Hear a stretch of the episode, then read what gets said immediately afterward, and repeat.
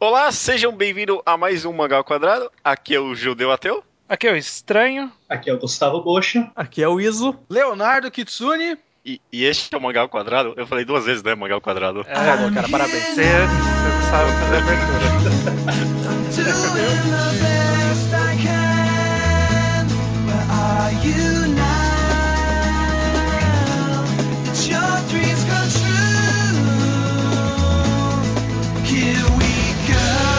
Ok, sejam bem-vindos então ao quinto torneio das trevas do Mangal Quadrado. Tudo bem, todo mundo? Tudo bom, Bom, cara. Tudo bem? Tudo Passaram bom. meia semana? Sim. Ninguém nunca responde sim quando eu pergunto isso, é incrível. Eu respondi assim. Mas Bora. estamos sim, cara. Quinto Torneio das Trevas e, como de clássico aqui, já não sei se as pessoas já conhecem, mas o Torneio das Trevas do Magal Quadrado é um clássico torneio que a gente coloca todos os personagens, eles lutam entre si em chaves e a gente define o ganhador do Torneio das Trevas do Magal Quadrado, que é o maior título que alguém pode ganhar na história de tudo. Ok?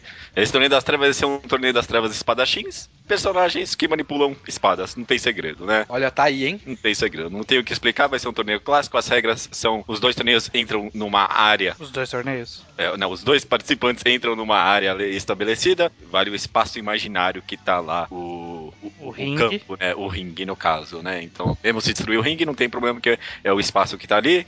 Tem ring out, então por por isso que eu falei isso. É isso, cara. Tem muito segredo. O pessoal já conhece, né? Já. Se não Sim, conhece, já. devia conhecer. São muito bons os outros quatro. São bons mesmo, cara. São bons. Fiquei Eu muito recomendo. triste quando eu não pude participar de um deles, que era um tema muito bom. Acho que eu não participei daquele que era dos losers, né? É, É, foi, esse mesmo. foi muito legal. O do Losers eu Triste. queria ter participado também. Triste demais. E ninguém apareceu, mas não tem problema.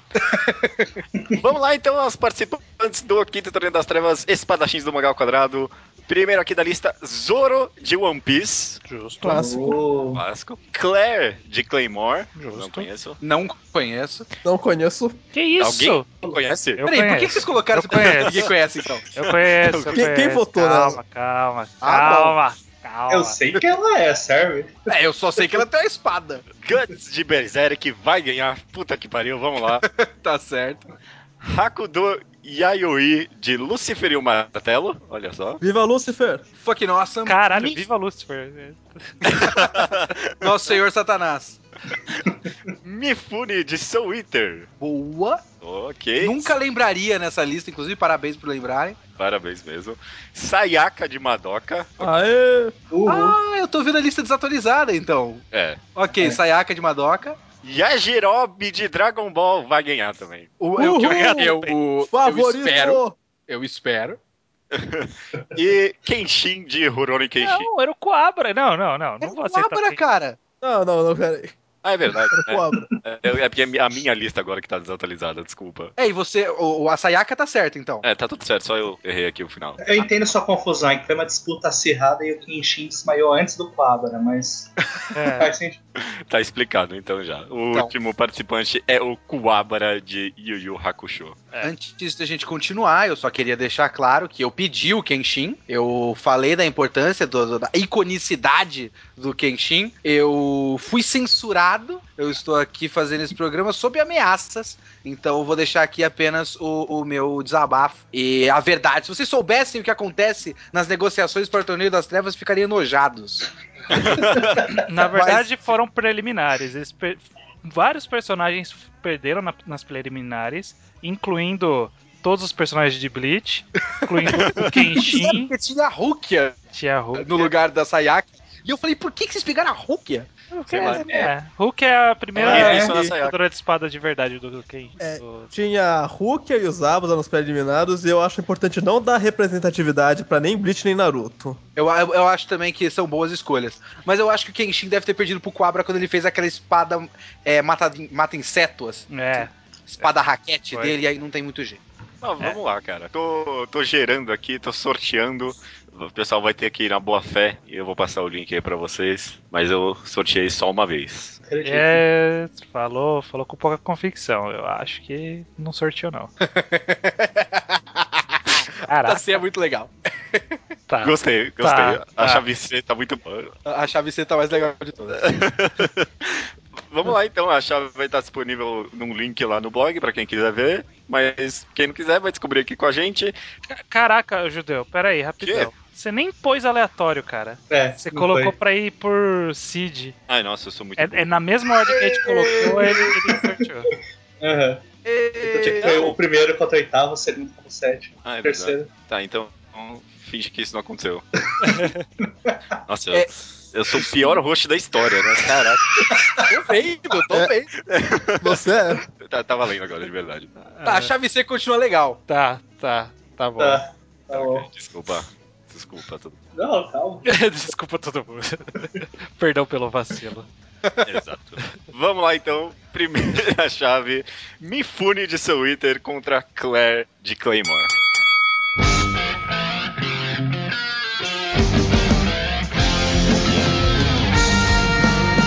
Eu vou precisar de duas coisas de vocês. Primeiro, vocês explicarem o que caralhos a Claire tem de especial, além de uma espadona louca. E o Mifune, ele tem tipo um monte de espada. É basicamente isso, né? Não, calma lá, calma lá. Ou ele Vamos tem lá. mais coisa? Eu realmente não me lembro. Vamos começar com Claire de Claymore. Você estranho que que ela estivesse aqui. Qual é o da Claire de Claymore? Então, a Claire, ela é uma Claymore, né? Além, a espada é- chama-se Claymore, mas as lutadoras também chamam-se Claymore. São mulheres, todas loiras de olho claro, que tem como se fosse a parte de um demônio, células de demônio dentro delas. É, elas lutam contra esses demônios e aí, tipo, elas são meio que, sabe, quando você usa o, o seu inimigo pra te dar o poder, é igual quase todas as histórias existentes aí. E O que isso torna ela muito forte, muito rápida, com um bom senso de presença, agilidade e tal, embora ela seja a pior Claymore de todas. Ela é a, a de último ranking. Isso é parte da história mesmo, não É é, parte da história. de valor seu. É, é, ela é a- a- o último número, porque tem números nas Claymore ela era uma das últimas lá. É, mas mais pra frente ela vai adquirindo mais poderes. Por exemplo, em um determinado momento ela recebe o braço de uma mulher que ela tem um braço muito ágil e aí ela adquire a técnica de ter, dar um corte tipo muito rápido, você nem vê a espada, tipo, é como se a espada não se mexesse e cortasse você inteiro. E ela também tem o poder de despertar o lado demônio dela e virar meio que um monstrão, mas ela não vai fazer isso porque se ela fizer ela vai se descontrolar e vai matar todo mundo e vai morrer depois. Então é melhor fazer isso. Você acabou de dar um spoiler de Claymore, caso eu quisesse ler também? Não, não, não, porque tem forma de você evitar você ficar maluco, mas não vai ter ninguém aqui que vai conseguir impedir ela de ficar maluca. Eu tava vendo essa coisa de estilo de luta da Rafaela também, né? Que é uma espécie de um. Ela tem uma noção espacial absurda. Também, também, ela adquire os poderes da Rafaela. É, mas isso é, é só um- um- uma extrapolação de que ela é forte e ágil. Eu entendi. Tá. E tem o Mifune Eater, né, cara? O Mifune Eater, acho que ele é daqui provavelmente o espadachim mais exímio de todos. Parece que é, né? É, porque o, o negócio do Mifune é que ele anda, ele anda tipo com uma lata, com um monte de espadas. Aí ele joga as espadas pro alto e todas caem tipo no chão. E aí o esquema dele é, é, tipo meio que usar do campo que ele criou e usando todas as espadas de uma vez pra conseguir ganhar da pessoa, né? É um campo minado de espada, basicamente. Exato. Mas ele, ele não tem a força de uma pessoa normal, né? Supostamente, eu acho. Tipo, pa- parece que ele controla um pouco de almas ali, esse tipo de coisa. Não? Não, eu não sei. Não. Vocês que leram aí. Eu não, eu não coloquei ele nessa lista. É não. que o, o poder dele é meio que. Ninguém nunca explica, né? O Eater tem dessas, né? Mas é, a- até onde eu lembro, ele, tipo, meio que conseguia chegar até a controlar as espadas sem necessariamente estar tocando nelas. Era um negócio foda. Eu, Ele eu pode controlar as espadas sem tocar nelas? É. Isso é importante. Isso é, impo- nome pilotar é importante pra luta. Não, isso realmente, pelo que eu tô falando aí, que eu estou lendo, faz sentido. Ele consegue fazer E- as espadas Ele levitar. pode controlar uma espada que não tá ao alcance dele direto? Ele estica o braço e não alcança aquela espada, mas ele ainda pode usar aquela espada na luta. Sim, é, ele, as espadas podem ficar flutuando ao seu redor. É, é, tipo, tem, é, eu lembro de quadros do mangá que ele até meio que faz tipo um tiro de espada na pessoa, sabe? Como se Hum. estivesse lançando Como se nela. ele tivesse uma é- é mini telecinesia sobre as espadas. Aí- É, mas é bem Sim, pequeno, sim. supostamente. Ele é mais exímio mesmo. Ele consegue controlar sete espadas ao mesmo tempo, sabe? Com a mão mesmo, e com o cotovelo, sei lá, Aqui sabe? está dizendo que a técnica dele chama infinitas. esp- a tec- ah, o estilo das infinitas espadas. Ok. Começou a Eu- luta. Vamos lá. Eu, eu já digo que, primeiro, o Mifune já tem a vantagem do estilo, ele é muito estiloso. É. É. Tudo que ele faz é muito da hora, então acho que a gente já tem que dar uns pontos pra ele aí pra começar, certo? Yeah, e, a, Eu- e, a Claire, e a Claire tem um design meio sem graça. É meio É, a genérico. Claire, a- além de design sem graça, ela é uma tentativa de guts e eu, eu não respeito isso. Não é uma tentativa. Nunca respeitei. Nada de É, é, guts. é o que eu tirei do mangá e de três páginas que eu li. Então é esse o julgamento que eu tô fazendo aqui, ok? Só tem, só tem o Guts de espada grande no Japão mesmo, né? Ninguém Só- mais usa espada grande. Ó, mas só ele. Guts O é o Guts original e ninguém Ele mais criou fez. esse conceito. O conceito de espada grande não existia na Não. ficção. Nunca. Nunca tinha O estilo espadão. É, tá. Mas aí, ó, acho que a luta começa, o Mifune vai jogar as espadas pro alto e vai cair ali, né? Só que a Claire, a Claire não tem como impedir isso. É, Não, a né? questão é que o Mifune tem controle sobre todo o campo, porque se a gente tá com essa regra do, do ring out aí, ele controla todos os cantos do negócio. As espadas dele estão em todos os lugares. Já começa Então, por aí. sobre- Hum. Entre anunciar o começo da luta, ele jogar as espadas pro alto e elas caírem no chão, dá tempo de alguém fazer alguma coisa na velocidade de uma luta shonen? Puta, Como não- assim? É porque, é porque esse, esse momento de preparação, eu imagino, né? Esse momento de Ele- preparação o- é A aquele. luta não começou com as espadas no chão. É, é, Foi a então. primeira ação dele. Esse momento de preparação é aquele momento que todo mundo respeita, sabe? Tipo, você tem que deixar o cara preparar a técnica dele, sabe? Ah, É, É, nenhum personagem conseguiu fazer nada nesse momento em Soul Eater, sendo que ele lutou com Black Star, que é basicamente Deus. É. Mas falando sério, todo espadachim tem um momento de análise do outro, no fim das contas. Sim, então aí que tá. Aqui a gente vai ter justamente, como todo mundo aqui é espadachim, em teoria, eles são, né, cada movimento é, é muito bem calculado, né? Luta de espada são lutas mortais, né? Uhum. Todos os guerreiros aqui, em teoria, experienciaram lutas muito violentas, lutas muito, muito sangrentas e sanguinárias e sabem qual que é o, o perigo das espadas. Então, o cara jogou a espada, ela só ficou ali se defendendo dos que cairiam em cima dela, mas ela não se moveu, ela deu uma analisada ali. Só Sim. que a Claire, ela, ela tem a vantagem da velocidade. Ela vai tentar analisar o cara com a velocidade. Qual que é a velocidade desse cara? Ele é um ser humano. Muito rápido. Ele é muito rápido. ele é muito ele lutou, rápido também. ele lutou contra o Black Star, que era ra- muito rápido também. Ele venceu o Black Star, inclusive. É. É. Eu gosto como. Qual é a velocidade dele? Muito rápido.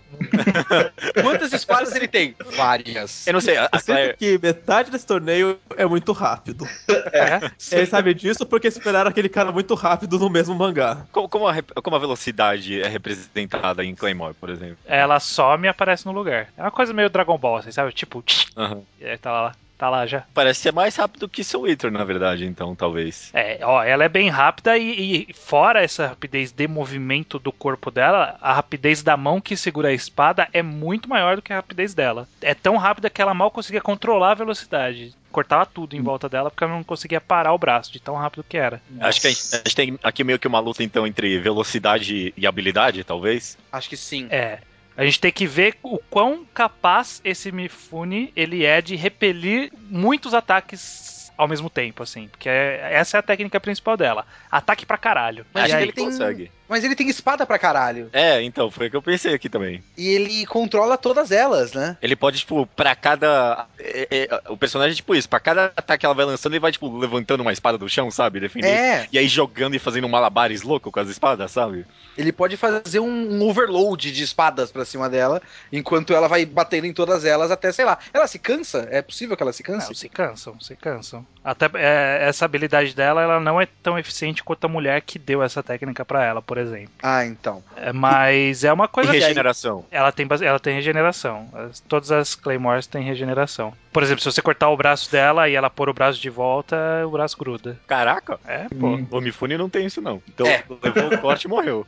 É, então, a questão é que eu, eu realmente acho que uma luta da- do Mifune com a Claire seria a Claire lutando com um monte de espadas e o Mifune. é, então. Porque ele pode fazer um monte de coisa enquanto ele tá controlando espadas que vão contra ela. né? A Claire não pode pegar as espadas do Mifune ou só ele pode encontrar as próprias espadas? Pode pegar, eu acho. Pode pegar. Ah, porque ó, tem, tem vários momentos que as Claymore usam técnicas que elas jogam as espadas. Não é uma técnica muito boa, porque, né? Porque você perde a arma. Mas ela- elas têm essa habilidade aí de arremessar a espada longe e tal. Eu acho que ela poderia pegar algumas e jogar na Não. direção dele. Não sei. é tão boa quanto o Seiya se jogando nos pilares do. Não, não, mas se ela pegar uma espada e jogar contra ele, ele vai, tipo, saber como contornar a situação e, tipo, fazer disso uma vantagem pra ele? Ó, eu, eu só acho que o Simifune só vai conseguir repelir a quantidade de ataques que ela dá, porque, tipo, é muito rápido, é muito rápido. A, a não ser que ele faça um cluster de espadas, assim, tipo, logo na hora, na hora que ela começar a vir, ele já, tipo, sabe, fechar a frente dele de espadas. Uhum. Ou assim, possível. ou ele conseguir controlar a espada dela. Ele consegue controlar a espada dos outros ou só as espadas dele? Não, Pelo só. que eu vi, não. Só as dele. É, então tá. Então eu acho que ele, ele faria uma parede de espadas na frente dele e ela poderia muito bem fazer o movimento rápido e parar atrás dele. É, a Se Claire ela é se tipo... regenera, o Ah. Mifune quer um ring out. É. Ele não vai fazer ou, ela ou desmaiar fazer na ela luta. cansar, né? Porque tem exaustão. Usar muito o Yoki, né? Que é a energia delas causa exaustão. Deixar, Uhum. elas, é deixar elas meio maluca. Mas Certo. ela é tipo forte pra caralho, porque se eu não me engano o Mifune não é tipo super força, né? Não, não, mas ele tem um pouco assim, eu tô vendo aqui, ele, tem um controle da alma, sabe? Hum. Sabe aquela representação de alma que era uma bolha em volta da pessoa? Tipo, a bolha dele é bem grande. Na- Ah, sim. a- Ele tem um puta poder de alma foda, né? É, exato. Olha, eu tô achando que ela tem rapidez demais pro Mifune. E o Mifune tem Parece. habilidade de menos pra ela. Ele consegue colocar as espadas na frente, manipular, mas atacar ela pelas costas, por exemplo, pegar a espada, fazer ela vir por trás e cortar ela, não vai adiantar. Nada vai parar ela enquanto ela estiver no frenesi louco lá da espada da, da mão. Eu acho que ela vai tentar cortar pela frente, o Mifune vai tentar fechar, se proteger, ela vai aparecer atrás, vai fazer um corte, É. aí vai mostrar, sabe, aquele corte nas costas, o sangue escorrendo, ele de joelhos no chão Uma e ela de dúvida. costas pra ele. Uhum. O, o fato do terreno ter muita espada fincada no chão não atrapalha a mobilidade, mesmo su- com super agilidade dela? Eu acho que Não é como se não. fosse uma linha reta até o Mifune. Não, ela Eu vai pulando não, em mas- cima das espadas, pô. Puta coisa de estilosa. Até vai ficar bonita essa cena no anime, quando fizer o anime dessa luta. Imagina ela, ela correndo por cima das espadas. Porra, cena style. É verdade. De Ela- fato. Ela tem essa Olha- leveza. Ah, tem, eles são bem ágeis. Daí eu volto pra Claire porque eu acho que isso vai ficar bonito no anime. E acho que isso é um método de julgamento. Também, também, é um puta método de julgamento, é verdade. Então, Essa- Essa é uma luta bem animada, com certeza. é, esse Mifune pareceu bem estiloso. Teve ele no anime de Soul Eater? Teve, teve. É. Não, é o personagem mais estiloso. Ah, então não, não sei, mentira. Claire ganhou, Mas é, né? então- Claire ganhou, gente. Claire ganhou, Claire ganhou, sem problema. Como que vai ser a situação, então? Exatamente. É essa, ela vai pra cima dele, ele vai pôr um monte de É. espada na frente, ela- vai aparecer atrás e cortar ele. As lutas são rápidas aqui, é tudo samurai, cara. E tipo, vai Ah. aparecer ela passando pelo meio de algumas espadas, É, assim que tu pula, assim. Tá bom. Próxima luta, Sayaka de Madoka contra Hakudo Yayoi de Lucifer e o Martelo. Isso aí tá uma luta boa para caralho.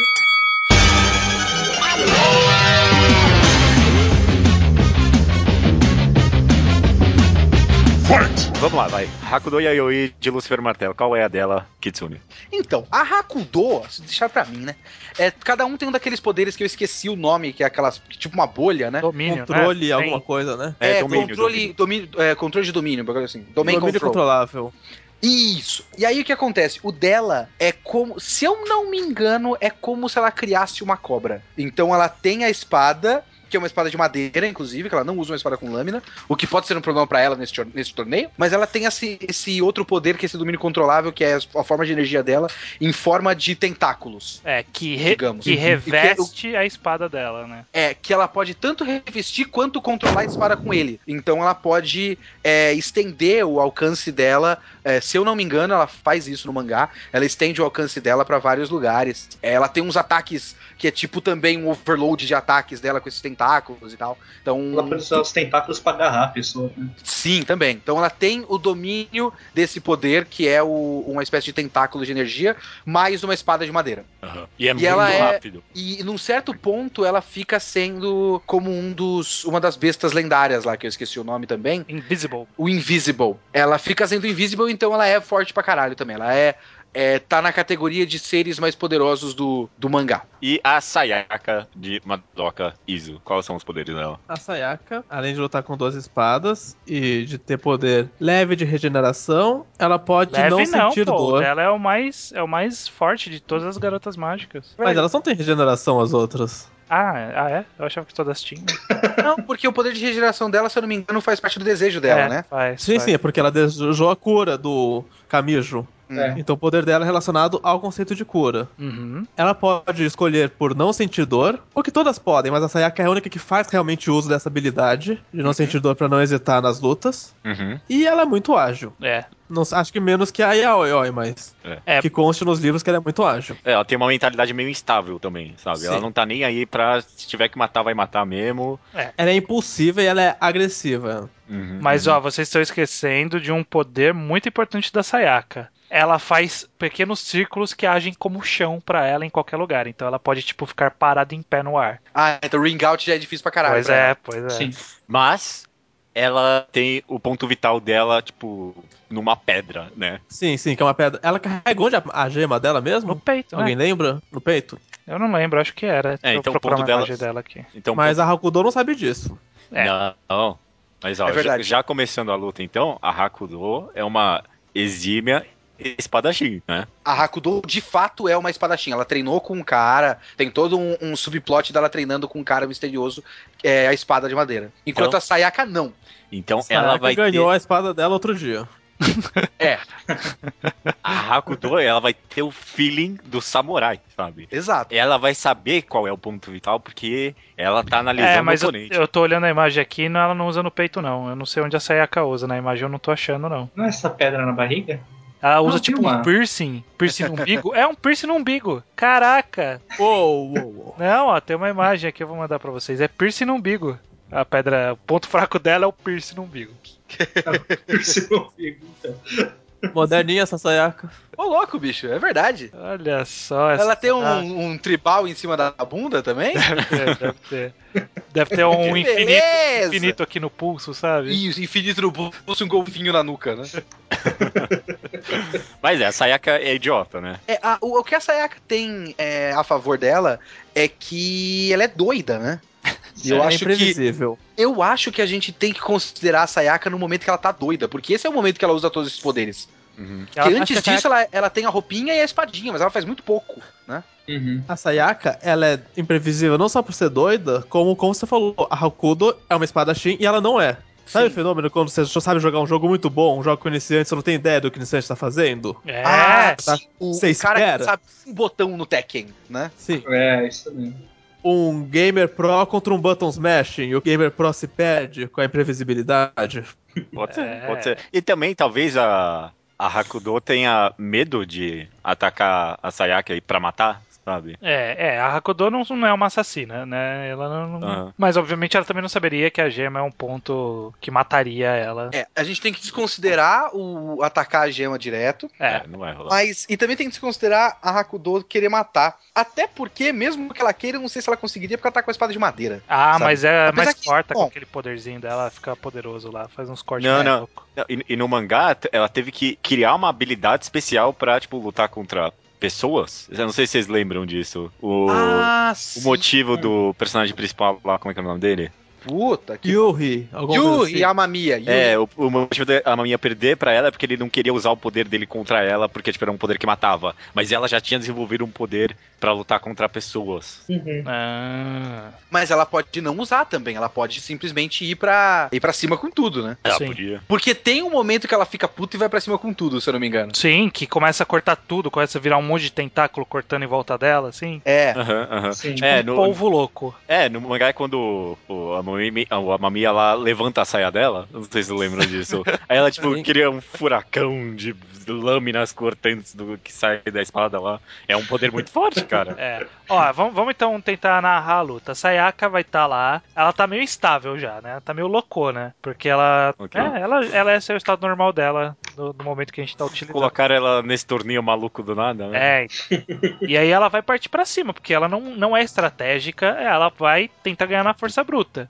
E, Sim. tipo, a estratégia dela é: eu vou apanhar, mas aí eu vou me regenerar e aí eu vou bater. E a gente tem É. que E saber. como ela não sente dor, quando ela apanha, ela não trava o êxito, ela continua indo. Exatamente, a não ser que seja um golpe suficiente pra, né, tirá-la do caminho de alguma Aham. forma é, física mesmo, né? Não, tipo, pela dor, e sim Hum. pela, pela cinética da Sim. coisa. A Hakudo, ela tem força pra tirar a Sayaka do caminho, eu acho. Porque a, a, a Sayaka, como a gente falou, ela não tem uma força tremenda, né? Ela tem uma agilidadezinha maior ali, um pouco mais de força do que o ser humano normal, mas nada de muito espetacular. Uhum. Então, eu acho que ela vai parte pra cima, a Hakudo vai, vai defender primeiro. Ela não vai usar todo o poder dela, né? Porque a espadachim calcula bem os movimentos. E Uhum. ela vai só ficar desviando a Sayaka por um tempo pra entender qual é que é a da Sayaka. É. Até ela achando- perceber que a Sayaka não tem qual é que é.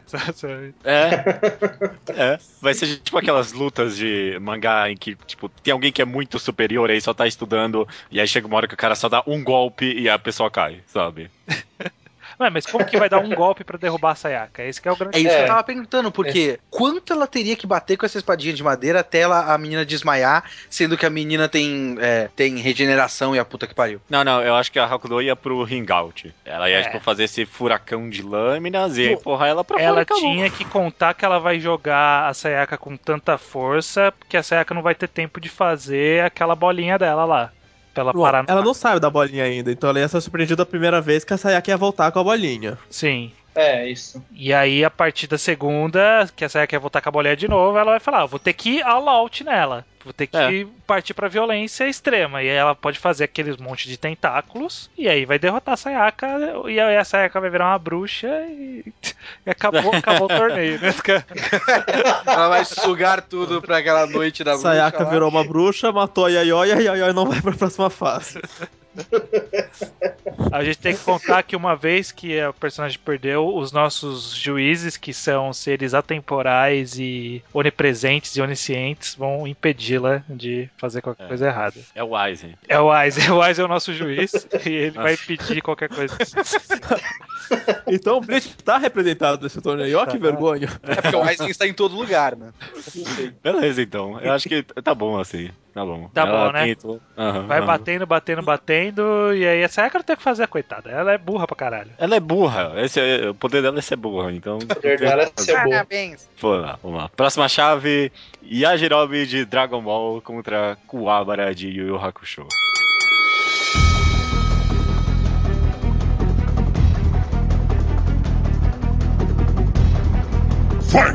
Eu, eu senti um certo preconceito dessa, nesse sorteio, O quê? que foi completamente involuntário. É. Por quê? Um certo preconceito, pegou os caras meio bosta, colocou tudo junto. Ué, Acho que é isso. Desculpa, gente, vocês que são fãs de Rock. Peraí, peraí, peraí, isso? peraí. Como esse Yajirobe meio bosta? Até entendo o Kuabara, mas, Eu- mas nossa. Tô aqui esperando uma defesa do Kuabara. Vamos, vamos ver. É, mas vamos, vamos, Vamos lá, é, vai. E a Jirobe? A habilidade dele, É só um espadachim. Ele é um cara, tem uma espada. Não, ele não tem, aquela, ele não tem aquele corte que meio que voa. Ele costuma atacar dando um grande salto que corta o cara no meio do caminho. E é isso, né? Mas ele é, É, bem ele- forte. Ele é um ser humano com força de idade muito acima da média em Dragon Ball. Não, É. ele, ele é o Onde isso não se destaca nada mais que sempre que eles dão limites humanos, Yajirobe supera fácil os limites humanos. O Yajirobe, vamos colocar numa escala. Ele tá ali junto com o Kuririn, com o Tenshinhan ou com o Yantia? Mais pro Hum. Yantia, eu diria. Mais É. pro Yantia? Não, ó. Teve, teve um momento que ele O treinou com o Kuririn. e derrotaria ele com Kamehamehas, mas acho que um soco de Yajirobe e Yantia cai. Assim, um, um murrão na cara. É, porque o Yajirobe ele não tem, ele não voa, ele não solta energia, nem nada, né? Ele é um espadachim mesmo. Ele é o cara, Um cara. é o cara ali. Só que eu lembro de um determinado momento da história que todo mundo treinou lá com, os- com o Mestre Kami, o Mestre Kami não, né? O Kami-sama. E aí Aham. depois que eles treinaram, o Kami-sama falou: "Todos vocês estão mais fortes que eu". E o Yajirobe tava lá no meio. E Hum, um- em outro determinado momento, o Kuririn tá treinando com o Yajirobe e o Kuririn pediu pro Yajirobe ir, ir lutar pra valer porque porque o Kuririn tava achando meio desleal ali, porque ele tava só zoando e ainda assim tava dando pau pro Kuririn. Então, Ok. ele tá ali no nível do Kuririn. É, mas não no Não quer dizer Kuririn. que é muita coisa, mas. Kuririn O que fase. Yajirobe, na luta contra o Vegeta, o Yajirobe faz um corte no peito do Vegeta que vara a armadura. Eu não sei quão resistente é a armadura do Vegeta, mas eles falaram muito sobre ela ser muito foda. É, mas toda hora quebra, né? Não. É, Não. essas, essas roupas de proteção quebram com certa frequência aí. Ela Quebra aquelas pontas durante Kamehamehas e Genkidamas. Aquelas é justamente meu ombreiras, ponto. né, que não serve pra nada. Aquelas ombreiras vão embora quando ele leva um mega golpe. A ombreira e a sainha, né, que eles têm, né? Ó, beleza. Não, ó, Aí o vocês- Vegeta tava com a armadura ó, sobre cê- o peito, mas o corte foi no peito. Rasgou a carne do Vegeta. O que vocês estão esquecendo sei. só é que o Yajirobe é o traficante oficial daquelas sementinhas em Dragon Ball, né? Aham. É isso. Se- Sempre que o cara precisa então, com alguma coisa, algum problema, aparece lá o Yajirobe com aquela motinho lá e dá, dá É. as sementes pros caras. Então, uma coisa que a gente tem que considerar é que o Yajirobe tem um saquinho de semente dos deuses. Tem, tem sim. A gente, é uma parte muito essencial do personagem a essa altura. É, pô. tá, É pra isso que ele serve. É o traficante das sementinhas. beleza. Temos o Yajirobe. E, e Kuwabara de Yu Hakusho. Alguém gosta de Yu Hakusho aqui? Porra, eu. eu sei, eu gosto. Fala aí, Assim, Poxa. cara. O Kuwabara, ele é famoso por ter espada de luz, que é uma espada de Ki, energia. Não é bem Ki, né? Que nem no conceito de Dragon Ball, mas é uma espada de energia, é, energia espiritual, de certa forma. é, ele consegue controlar essa espada, fazer ela crescer, diminuir, e até mudar um pouco de formato. Ele pode mandá-la, né? ele consegue ter.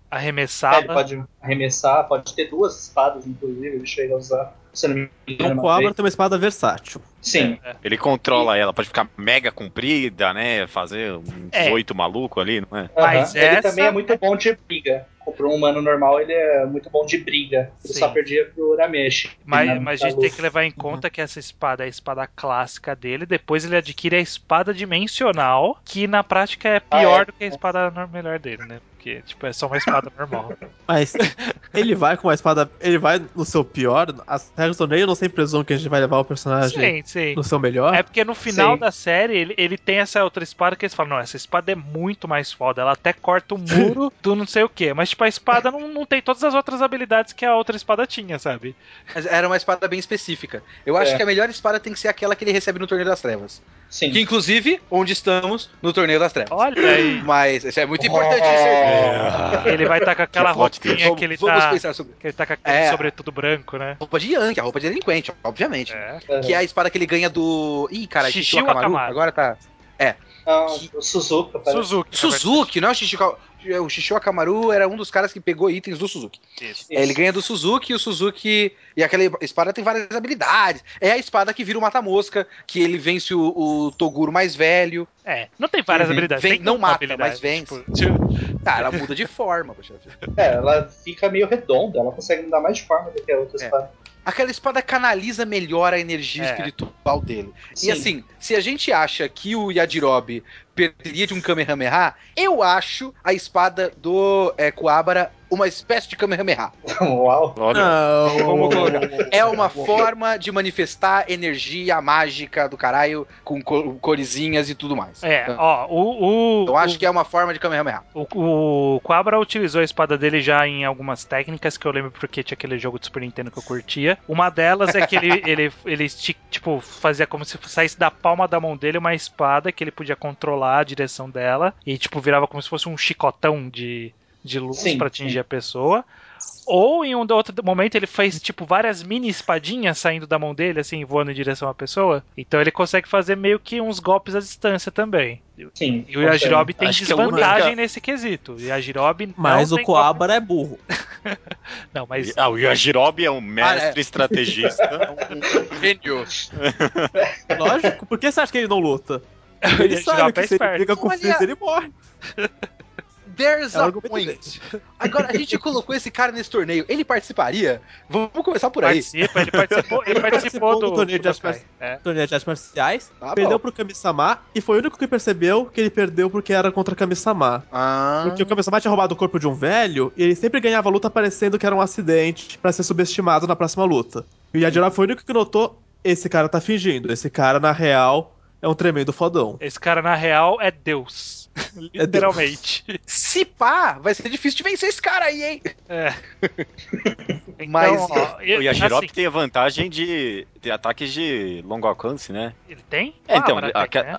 Assim como o É o alcance da espada e do salto dele, na real. É, porque a- a- aquele, aquele corte dele voa até a pessoa, não é tipo Mas isso? ele tem um, um copo de projeção? Eu não lembro de um Não. projeção. Não, Né? não. Era, era só no videogame, então, deixa pra lá. É, no videogame. E a Yajirobe lutou pouco, mas das duas vezes que ele lutou, ele fez isso. Ele deu um grande saltão que ele corta o adversário no meio, E é sempre muito eficiente. Sim. que foi, que foi o dragão do Piccolo e o rabo do Vegeta que ele fez isso. Olha aí, pô. Ok, É ok. verdade. Então, ó, mas é, é, o Yajirobe tem um problema aí. O Yajirobe ele vai ter que tentar chegar até o Quabra.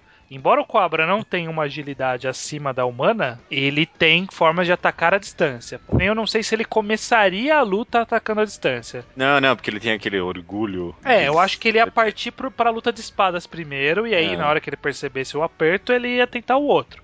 A gente tem que só definir se o Yajirobe consegue finalizar ele antes dele partir pra esses golpes à distância, que aí o Yajirobe não tem como escapar. De, de força eles estão pau a pau mesmo? A gente concluiu isso? Não, eu acho que o Quabra é mais forte. Que isso? Eu, Eu tenho, eu, tenho a que sim. sensa- eu tenho a sensação que o Quabra é mais forte. Eu, inclusive, tenho a sensação que o Quabra tem mais experiência de luta do que o Yajirobe, mas Sim. eu não sei. Pelo menos o que a gente viu é maior. Mas vamos pensar assim: os cortes do Yajirobe poderiam, sei lá, cortar montanhas. Talvez. Não, passa longe. Não, eu Não. acho que passa longe. Tá, eu acho E- que Ah, passa pensar. mesmo. E os do. Coabra? Esse do Quadra eu acho que até corta. Ah, eu também acho que não, mas é porque a escala de poder no Yu Hakusho não é desse tipo. É, Pra, pra personagens normais, sabe? Quem destrói uma montanha é o Toguro e o Yusuke. Assim. É. A pergunta, você acha que o Coabra subiria a Torre Karin num- em um dia só? Hum, Acho que não, E a Jirobe ele subiria. estica a espada, poxa. Que a Jirobe subiu com o Goku nas costas. Verdade. eu acho que o Pega Yus- essa, pega essa. Eu acho que o Yusuke subiria em um dia e por isso o Kuabra subiria em um dia. É verdade. Tem que tem, que- tem, tem, tem, Ele subiria um dia e meio. Lembra né? Um dia e meio, vai. Porque o É, Cobra por aí. ele tava um passo atrás ali do, do Yusuke. Mas, sério mesmo, eu não consigo ver. Infelizmente, eu não consigo ver o Yajirobe vencendo o Kuabra. É, O eu- eu- o, que eu tô preocupado é só que assim, o Yajirobe ele tem um pouco de habilidade, tem força, mas o, Culpado é a palavra? É. Eu, tô, eu não consigo dormir. é, eu tô matutando isso já faz dias. Dias. Que aí o Coabra, ele, ele, ele, eu acho que ele consegue defender porque a espada dele é muito poderosa. Ele vai ter o reflexo, mesmo que seja na sorte, porque o Coabra, mesmo quando ele não era forte o suficiente, ele tinha uma sorte ali. Ele tem sensibilidade espiritual. Tem sensibilidade Sim. espiritual. No entanto, o Coabra teve. Eu lembro que teve uma luta no torneio das trevas que ele participou, que ele, que ele tentou lutar duas vezes ele perdeu as duas vezes. Sim. Que é, que é, quer dizer que às vezes ele dá uma cagada. Então eu acho que o ponto pra gente definir quem vai ganhar essa luta é a Yukina vai estar na plateia? Puta, tá aí, hein? Ah, é. Porque a, a Yukina é a vitória automática do, do Kuabara. Ela iria, ela, ela ia querer ver o quinto torneio das trevas do Mangá ao Quadrado? É, Eu achei que dá pra considerar que sim. Você Tivemos mandaria um plateia no convite passado? pra ela? Não há precedentes? O nosso público feminino Assim? não é muito grande, cara. Como assim há precedentes? Ela assistiu o Torneio das Trevas mesmo. No- nos outros quatro torneios das trevas, Tá existia Ah. uma plateia? Não, ao, con- ao contrário, aliás, porque a gente concluiu que a Erza não ia ficar mega poderosa porque não tinha ninguém na, de Fairy Tail na plateia. Verdade, a Erza não, então. o, o Natsu. Olha isso, então já perde o. Ah, Olha é a verdade. Wikipedia aqui do Torneio das Trevas. Parabéns. Sem dúvida. Não é um grande host, mas pra isso. O ao quadrado Wikia indica, claro, as regras. Judeu ateu. Power.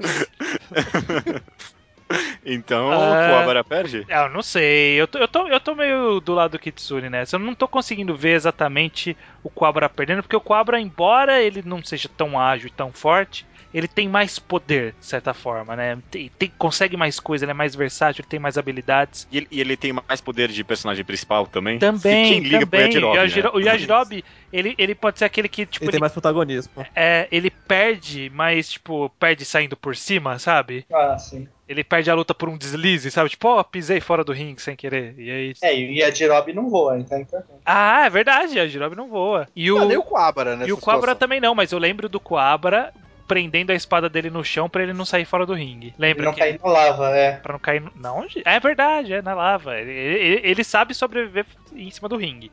Então, embora os dois não voem, ah, eu tô, acho que o a vitória vai estar aí. Eles vão ter um duelo ali de espadas bem interessante, só que o Yajirobe vai acabar sem querer pisando fora do ringue. Porque o Yajirobe é, assim. Sem querer.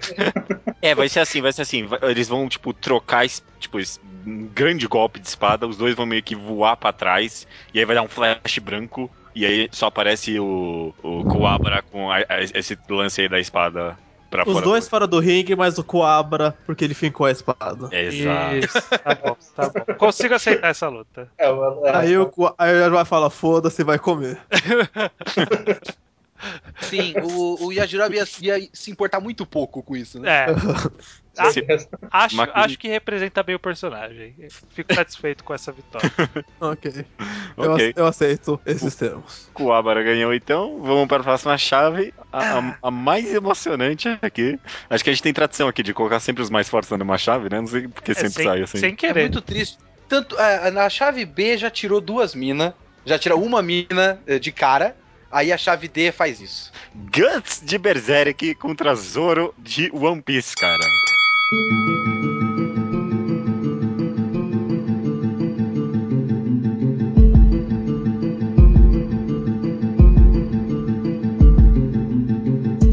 É, deixa eu só dizer que eu, eu realmente acredito que tem toda uma galera otaku, esse pessoal de, de fanpage qualquer de Facebook, que pensa, enquanto bate punheta, em uma luta Guts e Zoro. A gente tá realizando os melhores ah, desejos. isso tinha que acontecer demais, velho. Quem é que ganha, meu Deus? Ó. É, parte do dia deles é imaginar isso. Ó, já, já começa perguntando. Acho que a amizade já foram desfeitas nesse debate. Já muito.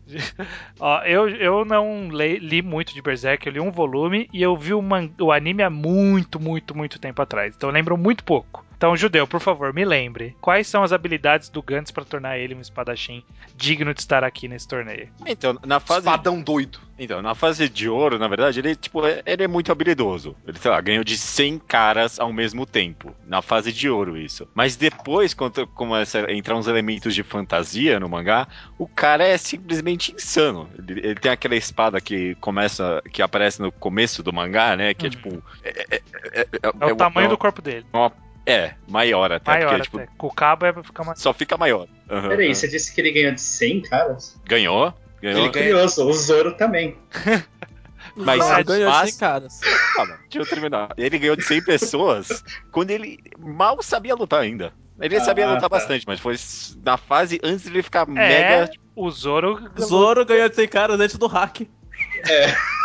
Zoro ganhou de 100 caras nem antes de ter. deixam eu fazer a introdução do personagem. Já, já começou, já começou os Que fanboys. loucura, meu. Mas o Gats eh, eh, ganhou de 100 caras, praticamente morto, protegendo uma outra pessoa antes dele ficar super poderoso. É verdade. Ah, Antes da, da armadura de cheat que ele ganhou depois da, de um certo ponto da história. Porque ele tem uma armadura de cheat ali, né? Ah, é verdade. Depois ele ainda ganha uma armadura que deixa ele ainda mais poderoso ainda, cara. É, então ele tem a armadura Berserker e a espada Dragon Slayer. Então ele ganhou do- dos 100 caras sem nada disso. É, Mas tem dragão. exatamente. Eu sou um plagats E-. Tem, tem.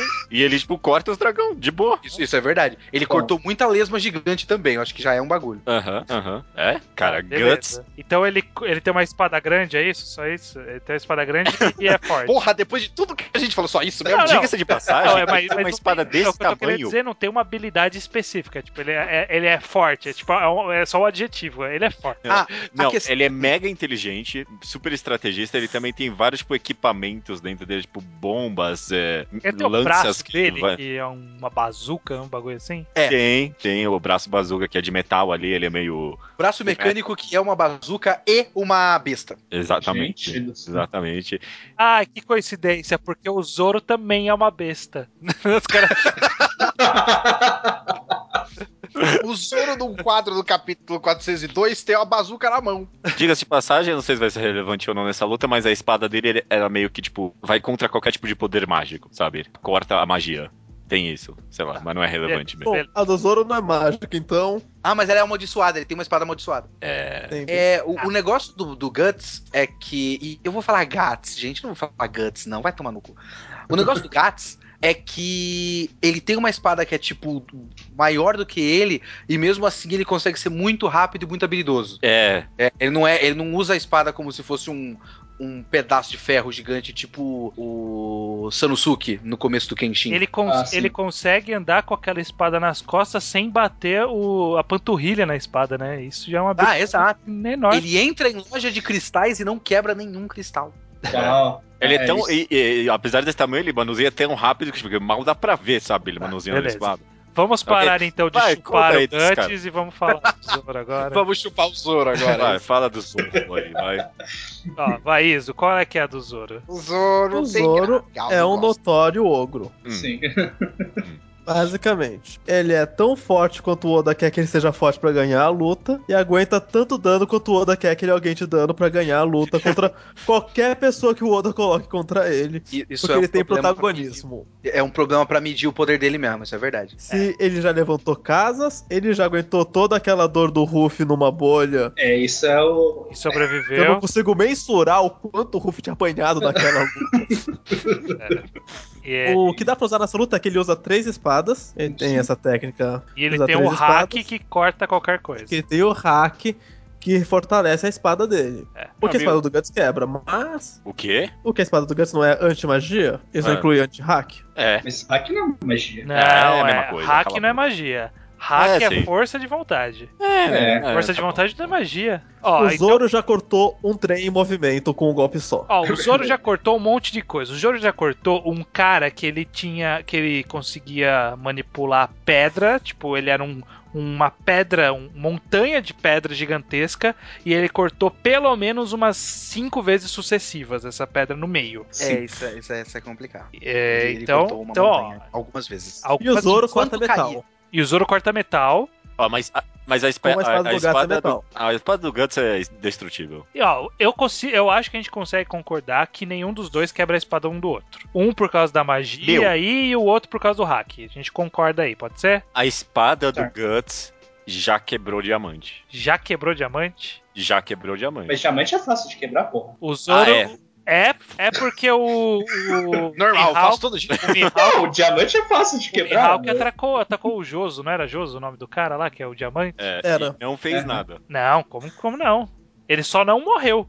Já é uma vantagem. Porque o cara, eles não conseguem cortar diamante. Cara, eu não sei. Eu não sei qual que é. a- Não sei o caramba, não consegue Eu não. não sei qual que é a consistência. Não, não sei. Cortar um diamante é quase impossível, agora quebrar é fácil. Quebrar um diamante é fácil? O Zoro ia conseguir quebrar um diamante? A dureza do diamante é alta, mas ele quebra fácil. O certo. é geólogo, ele tá falando da propriedade de cientista Pior que é especialista, verdade, né? consultor. Ah, eu tô zoando, eu, retiro tudo que eu disse, agora eu estou errado completamente. Não, cara, que Ô, isso? Bosch, então explica pra gente assim, você acha que o diamante ele tem a consistência necessária pra resistir ao hack? Pra resistir ao hack? É. Eu acho que não, cara. Ele quebra fácil. A questão do Josi é que ele é um humano que se transforma em Então diamante. pronto, então pronto. é. do diamante Não, mais a Eu dele. só tô falando que o Judeu tá falando, não, porque cortou até diamante. É como se fosse, né? Nossa, É. que Não, eu só tô foda. falando que o cara fez uma coisa que esse cara aí seu aí não fez. O seu aí, eu tô louco. Eu tô só tentando equilibrar a balança, cara. Eu não tô torcendo pra ninguém. Uhum, uhum, Vocês sei. falaram que o Guts ele é super rápido, mas o Zoro aguentou Soro. Soro. Ah, verdade. É, não, Tá. nunca mostrou a rapidez do Zoro, Vamos- né? vamos- Não, o Zoro nunca foi rapidão, não. Não, mas ele já lutou com alguém que tinha Soru. Ele consegue defender golpes de alguém que é muito rápido. Não, mas ele o, não consegue o- se mover muito rápido, mas O ele sempre Zoro defende. nunca É, se focou o Guts também agilidade, não- ele se focou muito na resistência. É, o Gats também, ele não, é, não se move rápido também. Ele só, tipo, tem os movimentos rápidos da espada. Tá, tá. Ah, Vamos começar a narrar a luta, porque eu acho que a gente consegue configurar mais ou menos como se seguiria. Uhum. O Zoro, ah, como a gente sabe, ele é, ele é glutão, é um bruto, é um animal. E ele vai partir pra cima. Sim. O Guts, ele é um animal também? O Guts é, ele é um. Ele vive pela espada. Então, Então, os dois vão partir pra porrada violentamente. Então, é, sabe qual é o problema? Não dá pra, tipo, classificar o Gats assim, porque é um personagem complexo, né? Diferentemente Ah, ah. dos mangás, O Zoro, desses outros o que o mangás aí. é que o- esse é é o- animal é que o Zoro luta agressivamente. Ele vai pra cima com pouca estratégia e melhor defesa ao ataque. O Guts faria algo semelhante? É, no começo, mas só pra estudar. Porque o, o Gats, ele tem isso de estudar com quem ele tá lutando ali. É, mas ele estuda indo pra cima. É, lutando contra a pessoa, durante a luta. Tá, tá. Os dois vão pra cima. Vamos considerar que na primeira troca de golpes, que vai durar ali alguns minutos, ninguém vai derrotar ninguém, porque, né, clara, inicialmente, claramente, ninguém tem uma vantagem muito gritante em relação ao outro. Não, e essa é a luta gema do mangá ao quadrado, a gente não pode terminar em um golpe, né? É. Tem que render uns, uns episódios aí pra animar o negócio. É, então aí eles terminam de trocar os primeiros golpes e se afastam. E aí eles vão partir para a segunda fase que envolve mais planejamento, pelo menos da parte do Guts. O Zoro ele vai planejar mais ou menos, né? O Zoro vai falar assim: "Eu acho que esse golpe é melhor". o Zoro, Não, o Zoro ele tem... tem uma capacidade de aprendizado, de luta forte, apesar de ele não ser inteligente. Ó, eu acho que o, que o Guts, só pra gente poder fazer essa luta mais dinâmica, ele ia sacar a besta e atirar de longe. Aí o Zoro ia fazer aquele golpe do. Não sei quantos pound, não sei o que, que ele solta, o- Ou que a espada corta o ar e vai embora. corte voa. É. Sim, Nossa, aqui é uma bullshit imensa. Mas ele pode fazer isso. É bullshit, mas ele faz. É Beleza. bullshit, mas tá nas regras. A gente tá seguindo com a luta ali, ó. Eles estão vendo que o jeito vai ser decidir na espada mesmo, no golpe. Qual que é o golpe supremo do Zoro? É aquele Sanzen Sekai? Aquele que ele gira as É o espadas? 3 mil mundos. Eu diria que é o Azura hoje em dia, né? Qual? É o do Buda, que aparece um Buda atrás. O Azura. Azura, né? Será? A Shura não é. O Ashura, pelo que eu entendi, sempre entendi que ele era mais uma distração pra ele pegar o cara com a guarda baixa. Não, a Sura aparece no estilo de luta. Ele entra num novo estilo de luta que parece que ele tem nove espadas. Ah, mas se, se é um golpe mental, não ia atingir o Gats, não, porque o Gats. Não é um golpe mental, eu acho que é. Não, nunca, espécie- nunca fica claro se é um golpe físico, real, se ele Não, não, manifesta é um golpe. Ele manifesta o espírito dele naquela imagem. É. Mas ele só tem três espadas. Então o inimigo meio que não sabe como se defender Sim. se dois terços dos ataques são falsos. Tá. Não, então o Gats saberia. Mas por que o gato? Mas eu acho que esse não é o golpe supremo do Zoro. O Zoro, eu acho Não. que eu acho que até aquele xixi som som lá que ele corta com a espada Xixi, dele, som, som. Aham. e- esse é mais supremo que o outro. Que, que esse outro que vocês estão falando. Porque, Xixi, porque ele ele é um golpe mais de samurai. Hum. E ele tem, ele tem esse, ele tem um xixi som som que ele faz com duas espadas. Que é aquele que ele E ele- corta e aparece só guardando a espada, sabe? Sim, que, que é o que ele corta o trem. É, então. Então eu acho que verdade. essa ou é essa ou é aquela que ele gira as espadas que vai ser o golpe supremo que ele vai usar. Eu acho que o supremo dele é o que ele gira as espadas. É. Beleza. Que qual é o sentido nenhum, né? É, não faz o menor sentido. É, é estilo, né? Estilo. A espada da boca não serve Ok. pra nada no golpe. Aham. O golpe supremo do Gats é girar a espada. Então, É porque o, o- a lógica. A lógica. É, porque a lógica do Berserk é que não é golpe com nome, né? O, É. não, o Gats não grita, ah, golpe supremo do lobo do mal. Sim. E aí ele fala. Mas por que, que eu quis Uhum. chegar no golpe supremo? Porque se o golpe supremo não funcionar no Guts, o Zoro perde. Que é o histórico que a gente tem. Se o golpe supremo dele não funciona, ele perde a luta, que foi o que aconteceu com o Mihawk. E aí? O... Não, não funciona, não. Então, É, Por que não, não me dá, não me dá a sensação, porque na verdade o, o clássico desses dois personagens é resistirem até o fim com todos os ferimentos possíveis. É. A É diferença é que eu vejo o Gats perdendo e eu não vejo o Zoro perdendo nas próprias histórias. Não um contra o outro, eu digo. O Zoro perdeu pra um personagem só até agora. E o, o, o Gats, enfim, o Gats é um derrotado na vida. A história dele é uma história de derrotas. Apesar dele ser incrível. Então, Uhum. eu. Se eu tiver que apostar no estilo de escrita de cada um desses personagens, eu apostaria numa vitória do Zoro, infelizmente. Tá. Hum, vamos partir assim. Então eles vão, eles vão tentar usar técnicas que não são as finais. é No caso do Zoro, não vai usar a técnica final, vai tentar usar umas técnicas mais fortes. E eles vão começar a se ferir um ao outro ao longo da luta. Porque os dois têm histórico de se ferirem ao longo das lutas, não é? Sim, muito. Pois é. É. Quando os dois Uhum. estiverem lá bem fudidos, a gente tem que decidir quem vai ganhar. Meu, o problema é que, tipo, o Zoro tem essas três espadas magrinhas aí, e, tipo. Mas não, não, não são magrinhas, são espadas. Todas, espadas todas são. Não, mas Tem todas são de. Esse palito de mano. dente aí, esse cotonete, não dá pra defender contra Tá um golpe. Eu não é Um documento, meu amigo. e ele já lutou contra o cara que tinha uma espada que o tamanho dela era enorme, lá, aquele chicotão lá do On. Ah, o On, Quem? sim. On? O On. O cara lá do É, Skype. Nossa, ah, Careca de Skype. Então, luta Espada aí. de nuvem. legal esse mangá. É essa que vocês vão lembrar mesmo, é isso? O On era o segundo mais forte do Skype. O Zoro sempre pega o segundo mais forte. Tá difícil. ah, então aí tem, tem, temos, uma, temos uma coisa a discutir, porque o Guts é o, é o mais forte. É. E o Zoro, ele costuma perder do mais forte. Ou não? Ele costuma querer ir pro chefão e o Ruffy tira ele do É, caminho. é verdade, ele nunca luta, na verdade. Ele não... Tipo, ele foi brigar com o Arlong, e o Arlong ia ganhar do Zoro se o Ruffy não interrompesse. Chegou a tomar o raio do Enel e aguentou também. Que aí que aquele debate que foi de One Piece enche o saco de o Zoro perdeu aquela luta. Não, porque ele não era espadachim. Ele sempre pede pro chefão porque o chefão não é espadachim, mas aí não conta de verdade. Ah, É verdade. É um saco. O que deveria ser uma vantagem, na verdade, né? Aham. a, a gente não, não- não estamos avançando em direção a uma resolução. Caraca, É. meu. É. Tá- Estamos no impasse aqui. Ó, eu, eu acho que a vantagem do Gats é que ele, tipo, sempre pega o pessoal mais forte, leva porrada o tempo todo. O, o Zoro também, mas ele pega o mais, o mais forte sempre e ganha no final. Eu acho que a vantagem do Zoro é que não é porrada e corte que derruba o Zoro. Geralmente o Zoro derruba quando algo simbolicamente encerra a luta. Sim. Tipo, o Mihawk foi literalmente, o Mihawk quebrou as espadas do Zoro. O Zoro, ok, eu não tô mais fazendo nada aqui. Assim como foi também o que aconteceu com o Arlong, que quebrou aquelas espadinhas. O Arlong expôs as feridas do Zoro. É. O Zoro não tinha o que fazer. O Zoro ele só perde simbolicamente, então. Como, como que a gente pode fazer o Guts vencer simbolicamente? Tem alguma forma? Caralho. É tipo, porque... o Guts tem uma história de vida que supera, sei lá, uma parada assim. É, eu vejo uma algum momento de respeito mútuo. Será que rola isso? Pode rolar um respeito mútuo. Onde os caras vão simplesmente parar de lutar? Não, um mas, gato mas, é desses. mas não vai acabar a luta. Eles vão se respeitar.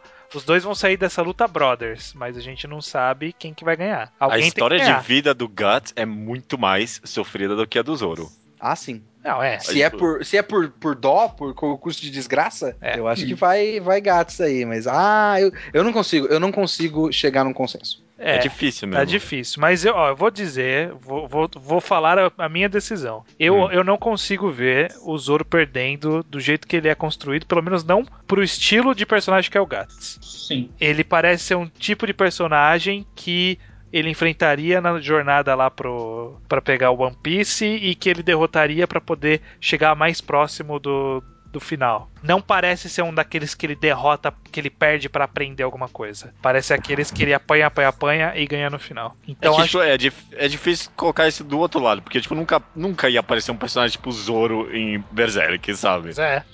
A verdade apareceu uma vez e ele ganhou fácil. O que, é o que seria mais comparável é um outro cara ali, depois que ele tem uma espada meio que manipula o vento, sabe? É um personagem um pouquinho mais Ah, fantasioso. sim. e aí ele ganha, tipo, foi nada, sabe? Eu falei a minha impressão. Vocês podem fazer as suas impressões aí e ver se a gente. Não, não dá pra decidir essa luta. Não dá. É, é muito de. é, eu vou dar o golpe, o, o voto Voto. pro Gats, porque pra chegar perto de ameaçar o Gats é, de fato com uma com, com a derrota, precisa ser alguma coisa muito fora da realidade, tipo o Griffith que alcançou o- a iluminação e virou parte de Deus. É, o, o objetivo do Zoro, do Guts é, tipo, matar um deus. É, o Peraí, objetivo então do Gats tem um cara é mais forte. destino. Porque o Zoro enfrentou. O Zoro é ateu. E agora, hein? É. Ah, olha aí.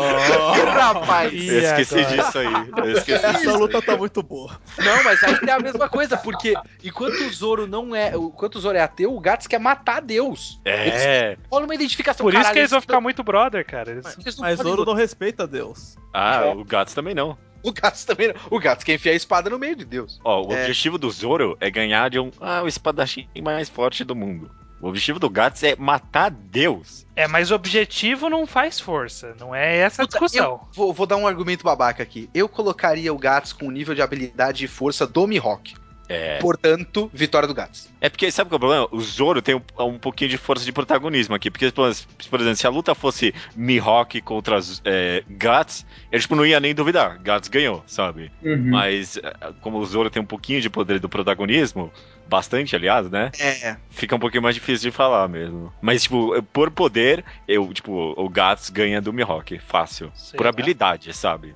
Sei lá, vocês estão baseando. Sei lá, não sei também. A gente nunca viu o Mihawk lutando for real, for real. Mas ele não tá nessa luta, então não vamos se preocupar com isso agora. Mais impressões, mais impressões pra gente tentar chegar mais próximo de uma decisão. O, você falou que o Gats derrotou um cara que fazia um tornado com as espadas, alguma coisa assim, não falaram? Sim, é uma ventania, não, não tornado. No, no pós-time skip, o Zoro começou a fazer tornado com as espadas. Aham. Poderia ser uma desvantagem pro Zoro? Não, o Zoro já tinha. Ele já fazia Tatsumaki. antes Não, também. não, não. Um, um literal tornado ele fazia antes. Fazia o Tatsumaki. Meu, o Guts plana com a espada dele no vento. A espada dele é gigante, aí tipo, ele, ele consegue planar com a espada dele no vento. Isso Tem já é assim buchiche, no mas tudo bem. É, o, Isso é o- o cenário é cercado, então não vai, não vai ter vento pra ele flutuar pra caso Não, eu só tô, só tô explicando aqui a versatilidade do, do Guts. Bom, a única certeza que a gente tem é que não vai ser ring out. Quem vai ganhar, vai ganhar na força. Ah, sim. Certo. Com essa certeza em mente, eu repito o que eu falei. Eu consigo ver o Zoro apanhando, ficando fudido e pra próxima luta acabado, mas ganhando a luta. Eu ia falar exatamente o contrário, porque o Gats tem aquela armadura e a função da armadura é manter ele vivo. Hum, Porque o Gats tá eternamente com, com uma cicatriz. ele tá- O Gats tá basicamente eternamente morrendo e ele precisa dessa armadura pra eternamente estar se curando. Gente, então, se ele vai lutar com a armadura, eu vejo os dois caindo ensanguentados e completamente acabados pro Gats se levantar. Ó, Gente, eu, Vocês falam do poder de protagonismo do Zoro, mas o do Gats é absurdo também, caramba. Sabe? o Gats é o personagem é o mais profundo, o ok? cara não morre. Caralho. É, então. Eu, eu, é o seguinte, eu vou mudar o meu voto. Primeiro pra acabar logo com isso. Eu não dei voto ainda. E tudo segundo, porque. Eu ainda não votei. Não é uma votação. eu não tô pedindo uma votação, só tô falando a minha opinião aqui. Da democracia. E eu não quero receber e-mails muito compridos das pessoas que ficaram com mimimi porque o Zoro perdeu. Isso existe? Mas vai Ah, ter gente ter. que mimimi qualquer um dos dois. Qualquer um dos dois. Eu, eu acho que o Guts vence, então. Ele, meu, não tem como. Não tem como. Guts é muito acima. Tá, vocês estão me dizendo que o cara tem um poder de regeneração, então, na armadura, é isso? Você tá confundindo um pouco. É, Porque eu acho que, na verdade, a armadura, ele tipo, ficava muito mais forte com a armadura, mas a armadura meio que consumia o poder vital dele, não tinha isso? Tipo, ele sangrava pela armadura. Segundo o Wiki, é- ele nem sente dor com a armadura. É, por isso que ele, tipo, fica insano com essa armadura. É, tem, tem essa coisa de meio que se perder e deixar o, o lado selvagem dele tomar conta e tal. Bom, eu acho que a gente vai concordar que quem passar dessa luta vai estar fudido pra próxima luta. Aham. Sim. Tanto tanto faz quem vai ganhar, vai perder a próxima. Olha, com essa armadura eu vou Ah. dar pro Gats. Eu, eu não li Berserker, mas eu acreditei no Kitsumi no judeu. Ele tá com uma armadura fodida. É, é difícil É. acreditar. Ver que tanta coisa assim. Eu Ah, acho. acho, acho que é um bom desempate. Tá, É. tá. Essa armadura aí roubada pode, pode ser a determinação da vitória, então. Então, Gats venceu o Zoro, aê! Uhul! Então agora todos os nerds sabem a resposta, porque É a gente isso analisou a verdade absoluta. Ah, Agora chegamos à verdade. Lembrando que nós estamos falando do atual momento e o Zoro pode se tornar ainda mais forte no futuro. Ah, mas o Guts também. É o selo oficial de verdade absoluta do ao quadrado. Exatamente. Não precisa ter mais discussão sobre isso. Eu só quero Quem saber. discutir tá errado, só tem que ouvir o podcast. Eu só quero saber É. quem foi o roteirista desse mangá, porque colocar essa luta na quarta de final é sacanagem, né? É, sacanagem. É o plot twist, cara. Plot twist. Bom, vamos lá então. Vamos lá, vai, vamos lá, vamos lá. Continuando aqui para os vencedores da Chaves, primeira luta aqui da segunda rodada. Claire de Claymore contra. Quem ganhou essa Hakudo luta? e. O cara até esqueci. É muito bom host mesmo. Hakudo e de Lucifer e Martelo. Vamos lá. Pior host.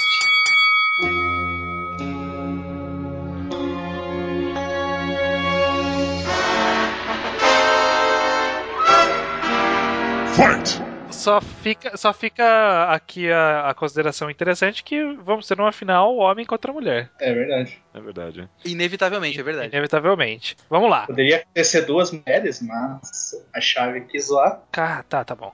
E É, aí, ganha.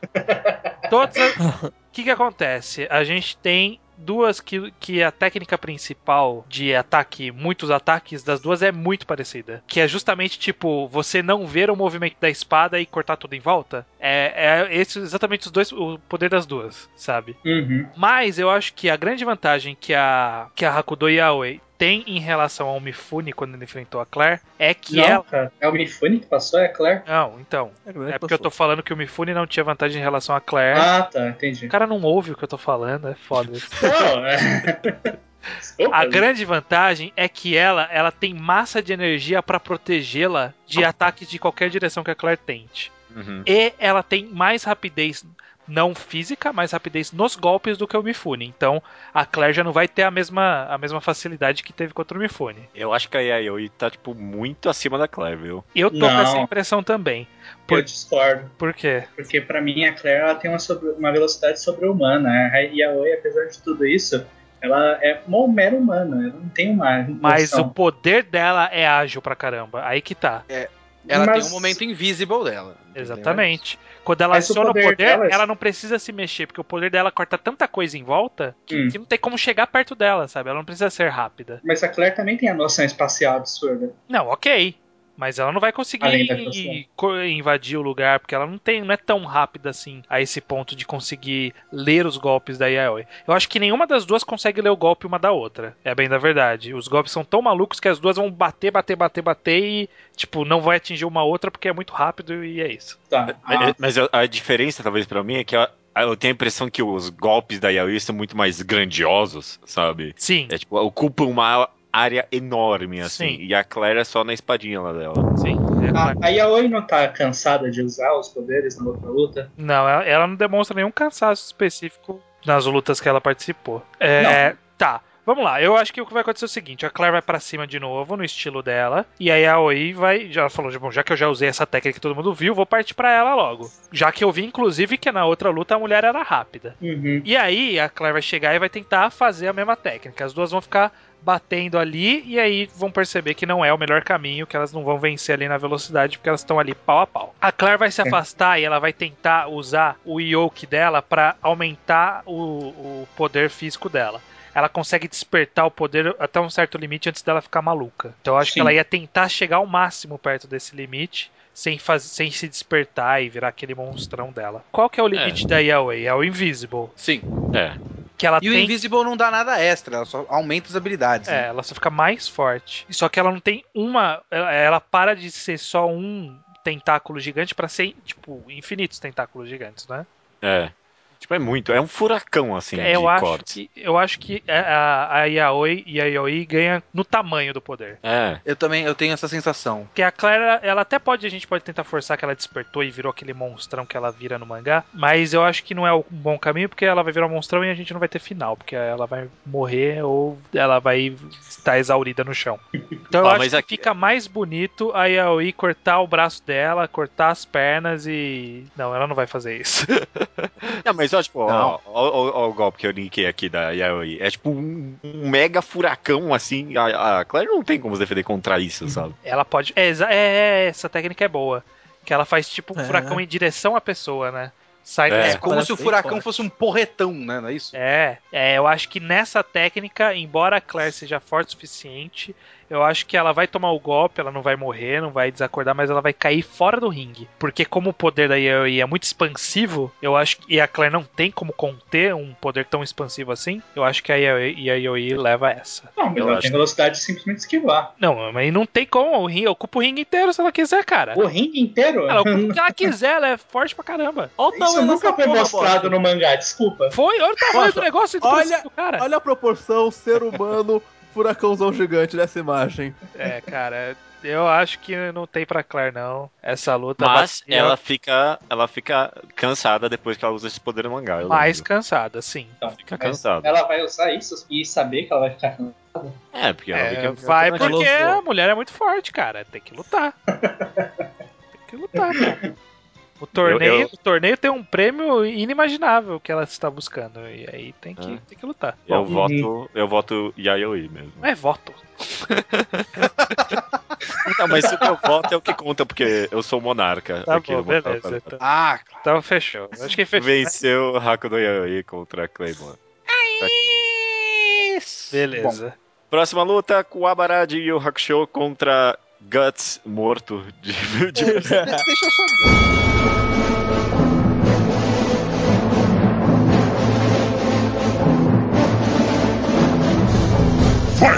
Eu só, eu só acho incrível poder imaginar Coabra contra Gats. nunca achei, nunca achei que fosse acontecer alguma coisa desse tipo. Já tô feliz que, que existiu Mas É, na ó, minha imaginação. Ó, eu, eu vamos- preferia só- que só- tivesse sido Yajirobe contra Gats. Puta, isso ia ser sensacional também. Também. Ó, mas eu vou dizer que a gente, só atualizando o status dos personagens, o Quabra apanhou um pouquinho ali com a, na luta do Yajirobe, mas ele está num, num estado humano aceitável. O Ele Guts está pronto para a treta. está pronto para a treta e o Yajirobe está fodido. O Yajirobe, o Yajirobe já tá fora, o Yajirobe tá comendo fora. O Guts tá fudido. Ó, só pra render alguma coisa, o Gats, lembrando quando ele tá usando essa armadura, ele não sente dor, né? Então ele pode estar mega acabado. Aí, ó, como você vai derrotar um cara desses? Eu vou Calma, te falar, eu te falar. eu vou te falar. Mas é tipo, chega uma hora que não dá, né? O cara desmaia mesmo. Isso Então- já aconteceu na história? Acho que já. Já. Já. Já. É que às vezes o que acontece muito. Às vezes o que acontece muito é foda, né? É. Mas o que aconteceu algumas vezes foi que ele começou a usar a armadura e ele começou a se perder na identidade dele e virar um monstro e entrar numa outra numa outra camada da realidade e aí vem a bruxinha e traz ele de volta. Não existe a bruxinha nesse contexto. Não. E, e Então- aquele- e aquela fadinha que anda com ele? Não serve Não. pra nada, nunca serviu. Se a gente Nunca não pode colocar Yukina, também não pode colocar. É, também. Não serviu nem pro roteiro que vai dizer pra luta, né? Ó, eu acho que vai Vocês acontecer. podem fazer isso. Pode colocar a, a, a bruxinha que vai trazer o cara de volta. Não, não, não. mas posso. aí tem que colocar a Yukina. Não, não, não, não, não. Vamos, vamos É. par- partir pelas Não, mesmas regras. Vamos. Eu só falei isso porque eu acho que, Ah. tipo, ele, ele vai desmaiar, mas talvez renda só, tipo, um último golpe, sabe? Então, o que eu tô pensando é o seguinte, ó. Vai lá, o Coabra vai partir pra cima. Mas o Coabra ele não vai querer lutar com força de vontade total porque o cara tá ferido, né? O Coabra ele é meio. Ele tem a honra de um Yankee japonês. Ele é justo. O Iquabara é um homem justo. É um homem justo. Ele vai lutar, mas ele não vai com tanta convicção. Eu consigo imaginar o Quabara chegando, fala assim: "Olha, eu vou te dar o golpe necessário só pra te derrubar pra fora do ringue". E vai tentar dar aquele golpe de derrubar o cara do ringue. O Guts, ele tá fudido, mas ele não vai querer perder saindo fora do ringue. Então ele vai se defender e vai falar: "Lute comigo como homem". Ele diria isso? O Guts diria isso? Não. Não. O Guts Ele não tem, tipo. Ele, tem a, lo- a- honra, tipo, de um lutador, sabe? Sim. Mas, tipo, ele não tem. Ele tem, tipo, o ele Guts luta ataca. É, ele ataca. Ok, então ele, ele não ia querer. Ele, tá bom, ele não ia falar, mas ele não ia se permitir ser derrotado de uma forma tão vergonhosa, certo? É, talvez. Ele talvez fosse de, se defender desse golpe que ia tentar jogar ele pra fora e começar a correr em direção ao Coabra. E aí o Coabra vai se defender. É. E aí vai. E aí o Coabra a vai sacar a nele. espada e vai sacar a espada e enfincar na barriga do Guts. Uhum. Aí o Guts vai esticar o braço, puxar aquela cordinha e mostrar que tem uma bazuca no braço. Caraca! E aí? E dar um tiro na cara do Coabra. Que louco! O, o, o, o Coabra aguenta um tiro de bazuca? aguenta o tiro de bazuca. Aguenta. Ah, não sei. Aguenta. Será? Não aguenta. um Aguenta, tiro ele de só vai ser mandado em longe. Não aguenta. Na cara. Aguenta um tiro de... Aguenta. Não aguenta. Aguenta, aguenta sim. Cara, ele, ele, O Abara. ele é um revoltadinho japonês. Ele não é um, tipo um Saiyajin, Abra cara. não- Não, é. Todos os golpes que o Cobra levou foram furinhos no corpo dele. É isso, é isso que ele tomou. Ele nunca tomou uma bazuca na cara. É isso que eu tô pensando, porque tudo que, que aparece do Quabra é. Ou esses furinhos, ele faz. Acontece muito, é verdade. É. é Estranho isso. Ou poder, assim, um Kamehamehas da vida. Nunca arma de fogo. Na sabe? cara! Porque o que a gente não tá só é, analisando se fosse realmente o poder da Yayoi, sei lá. É realmente um bagulho de um, de um tirão, assim, um tirombaço de pólvora. É. Na cara, inclusive. Na cara! E é um tiro foda, porque desloca o ombro do cara, sabe? Gente, então, é isso que eu tô me perguntando. Como que ele tem um azul? Mano? Não, não, não, não pergunte a física do corpo dele. não, não vamos julgar a física do corpo do cara. Como que o Zoro Cara, luta com a espada não na boca? Como Não, o não, Zoro ele- luta o com a espada braço na dele é boca? de Não metal. interessa, cara. A gente aceita isso. Não, não, tipo, o braço dele é de metal, entende? Aí, tipo, tá, tipo, dentro embutido. É, É tipo, é, um- é tipo um canhãozinho que levanta é um e, tipo, canhãozinho, Tipo, não a é mão dele cai, a mão dele cai. Não, não é um canhãozinho. É um canhão É um forte. canhão. Ele mata um monstro no primeiro volume lá, um É monstrão gigante. Tipo, com a- se o- o do monstro que ele não ganhou com a espada, ele ganhou com a bazuca. Onde que ele armazena essas balas? Né? Ele, não, é, ele só carrega uma vez só. Então é, É. um tiro, é, o último, é, É a um tiro só. chance que ele tem. É. Então por isso que eu acho que ele tem que negociar. Ó, eu acho que o Coabra é forte o suficiente pra ele não morrer, mas ele não é forte o suficiente pra aguentar isso e sair de boa. Ah, não. Muito tudo menos de talvez sobreviver na luta. Sobreviver no sentido de permanecer ativo pra lutar. E eu joguei aqui essa que é pra gente ter essa dúvida, porque eu não quero que o Coabra ganhe fácil. O Guts teve tanto esforço até aqui. Não, vamos... Ah, Não, não, e é uma boa, porque esse negócio aí da bazuca acontece direto no mangá. Tipo, ele tá numa Sim. situação dessa e, tipo, a bazuca, sabe? É, então. Ele tá com a É. espada enfincada na barriga, mas ele deu um tiro de bazuca no Coabra. A gente tem que saber qual dos dois vai ser considerado derrotado nessa luta. Hum. Será que dá um, KO, um, um double KO? O, Não, porque eu, eu- tava, eu tava lendo uma coisa aqui. É. O Cobra não tem uma certa capacidade de ler a mente da pessoa? Não, Tem sensibilidade espiritual. ele tem. Sim, a sensibilidade espiritual dele não permite Não, não lê mente. ele ler a intenção Não, do. não. É. Não, não. Ler a intenção do Guts. Não, Não, mas não. mesmo se ele tentasse ler, o Guts, ele, tipo, te- tem um demônio dentro da cabeça dele, sabe? É. Ele Sim. ia tentar ler Falando, e, não ia ficar assustado. Guts. Olha, eu, eu, eu não acho ruim a ideia do double KO e a gente já tá É. eliminado no final já. É, eu go- gostei. Eu, eu- eu- prime- primeiro double KO do, do Torneio das Trevas. Cara, é, é o bem Double possível. KO e a Jurabi assume. Porque eu acho que o Yajirobe sim, sim. Yajirobe contra a S do papelão. É isso que vai acontecer. É, é que eu, eu realmente acho que qualquer golpe do Gatsin praticamente qualquer situação que o corpo do Gats esteja, destrói o Kuabara. Sim. É. Mas eu acho que o Kuabara tem a chance por conta do Gats já tá praticamente morrendo. Então eu voto no Double Kill também. Eu, eu acho um bom caminho. Na verdade, a gente pode até falar assim, ó, um dos dois vai ser declarado vencedor só por, por nome, mas aí, tipo, não vai ser capaz de lutar, subir no ringue. É. É. E aí a Wei vai ganhar por WO. Eu entendo, tudo bem. Kuabara ganha e desmaia. O Quabra ganha porque ele deu o golpe antes no, sei lá, tem que ter alguma explicação maluca aí. O Cobra ganha porque ele desmaia depois do Guts. É. Oh, Aquela cena que. não, não, eu pessoal- acho que o Guts, ele, ele desmaia em pé. Ele desmaia em pé? Ele tem cara de quem desmaia em pé? Eu acho que o Guts joga o Cobra pra fora do ringue, faz explosão e aí Desmaia em pé? Ele desmaia em pé? Eu quero, É. eu quero que ele desmaie em pé. Ele pode desmaiar em pé? Pode O Guts. Caiu incons... É, desmaiou antes do Coabra caiu no chão. Oh, É. Na contagem, o A ainda tá de tecnicalidade deu pro Coabra. o Aizen conseguiu enxergar isso, faz sentido. Verdade. Mas Nossa. o Gats poderia é, desmaiar de- em pé, assim, porque, tipo, ele já. é, é, Ele não dormiu, sei lá, por quantos anos, sabe? Porque à noite surgiam uns demônios e ele tinha que lutar contra os demônios. Então ele não, quase nunca dormiu. Então tá bom, né? Consigo ver o Guts desmaiado de pé e o Quabra caído, explodido no chão. E o juiz falando que a vitória era do Quabra, mas ele foi desclassificado caído, porque ele está em WO. E aí a gente já ganhou sem uma final? E aí nós temos a campeã. e, Duas coisas que a gente tem que falar. Primeiro, Kuabara venceu o Gats, não importa as circunstâncias, é uma vitória. É, É, e segundo, campeã Hakudo Yayo- Yayoi. cara, muito ninguém legal. ia imaginar isso. Por WO. é. Por Por WO. WO, mas é uma vitória também. Não Vocês não querem fazer ela enfrentar o Yajirobe? Ela e se Yajirobe der o senso pro Coabra porque re- respeita a garra dele? Não, Porque ele eles são que- truta agora, né? Tem que respeitar a garra de Porque- todo mundo. Rolou aquela camaradagem samurai de gente que se, se enfrentou. Ah, não, não, né? Não. Porque ele vai estar interferindo no- na, na luta, não pode. Não, se fosse isso, o Zoro ia, ia topar absorver os danos do, do Gats. É verdade.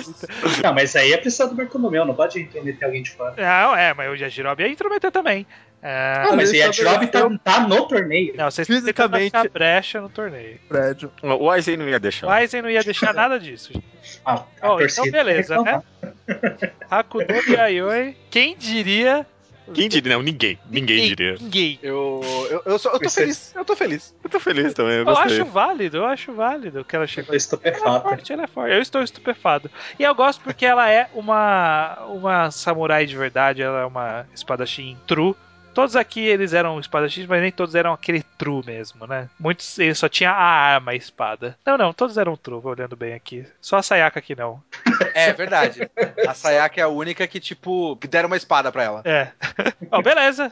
Encerra aí, host, cara. Você quer o host? cara. Maravilha, cara. A Hakudo Yayoi, vencedora do quinto torneio das trevas espadachins do Magal Quadrado, cara. Ninguém ressaltou ainda que a vencedora do torneio de espadachins lutou com a espada de madeira. De aí, Caralho, hein? sensacional. Eu falei pra colocar o Rio da espada de madeira, se vocês não quiserem. Simbólico. O Rio da simbólico. Espada de Madeira tem poderes bem parecidos com o dela, inclusive. Puta, é verdade. O Kenshin Pois é. ganhava de alguém nesse torneio? O, não, o Kenshin ganhava de uma galera nesse torneio. Ganhava, acho que ganhava. Não, não ganhava. Eu, eu vou chutar que o Kenshin só não ganha do, do, do, do Game Shark, do Gats e do Zoro. Ó. E talvez do Mifune. Que fique, bem, que fique bem claro que se o Manji tivesse um torneio, o Manji tinha ganhado de, de lavada todas. Mas, cara, ele é imortal. Exceto mas talvez o não Gats. Aí não dá, né? O, Aí, o- e daí que ele é mortal? É só cortar a cabeça dele. Não, não, Não, não, não, não. Ah, não. Decapitar sim, mas golpes no cérebro ele aguenta como se fosse nada. Ah, não, mas, Mas eu acho que ele só ia perder decap- por ringout de alguém. Acho que ninguém ia saber que ele era imortal a ponto de sair arrancando a cabeça do cara, sabe? Pra ver, ah, vamos, vamos ver se de repente ele sobrevive e arranca a cabeça, né? E como cortar a cabeça é tipo o único ponto fraco dele, é um ponto que ele concentra muito mais defesa que o resto. É, não, não, não vai acontecer, não vai não acontecer. vai acontecer. Hai- é... Yayoi ganhou o fim do torneio das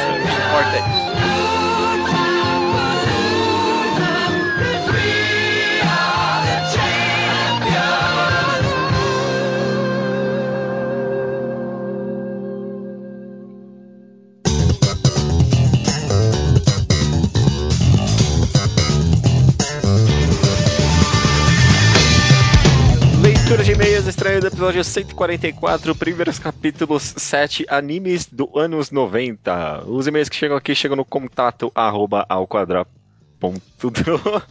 ou, nos, ou no blog ao quadrado.do. Você pode me mandar qualquer tipo de comentário, sugestão de podcast, problema de relacionamento, dica de culinária, tá com um problema no seu programa, que você tá fazendo um software, quem sabe o estranho pode dar uma dica pra você.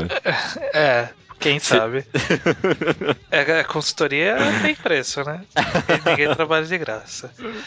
É, você pode mandar aí também Slowpoke Report falando sobre coisas do passado que a gente já comentou, que a gente já recomendou, coisas do tipo, ou mesmo falar sobre coisas aleatórias que a gente sempre encaixa nessa mesma sessão, porque é onde cabe. Uhum. Começando com Jean Vitor, 16 anos, que trabalha com manutenção, aliás, estuda, né? Manutenção É, e suporte em informática. Ele pergunta se temos planos de continuar o Torneio das Trevas. Sim, temos. Fizemos só por causa do seu comentário, viu, João? Exatamente, Eu fiquei gente. tocado. A gente acelerou aqui as agendas só para atender o seu pedido, porque o cliente tem sempre razão. Isso é mentira, mas e no próximo aqui o Victor Silva sugeriu fazermos um quadrado para falar de graphic novels. Também pergunta se lemos I Am a Hero. A gente já falou de algumas graphic novels, né? No Segunda Potência, no caso, né? Sim, ele comentou que a gente poderia fazer mais programas, porque, por exemplo, Cavaleiro do Zodíaco tem muito mais capítulos do que um volume de uma graphic novel qualquer, de fato. O único problema é que ele, sei lá, ele sugeriu Watchmen e Mouse.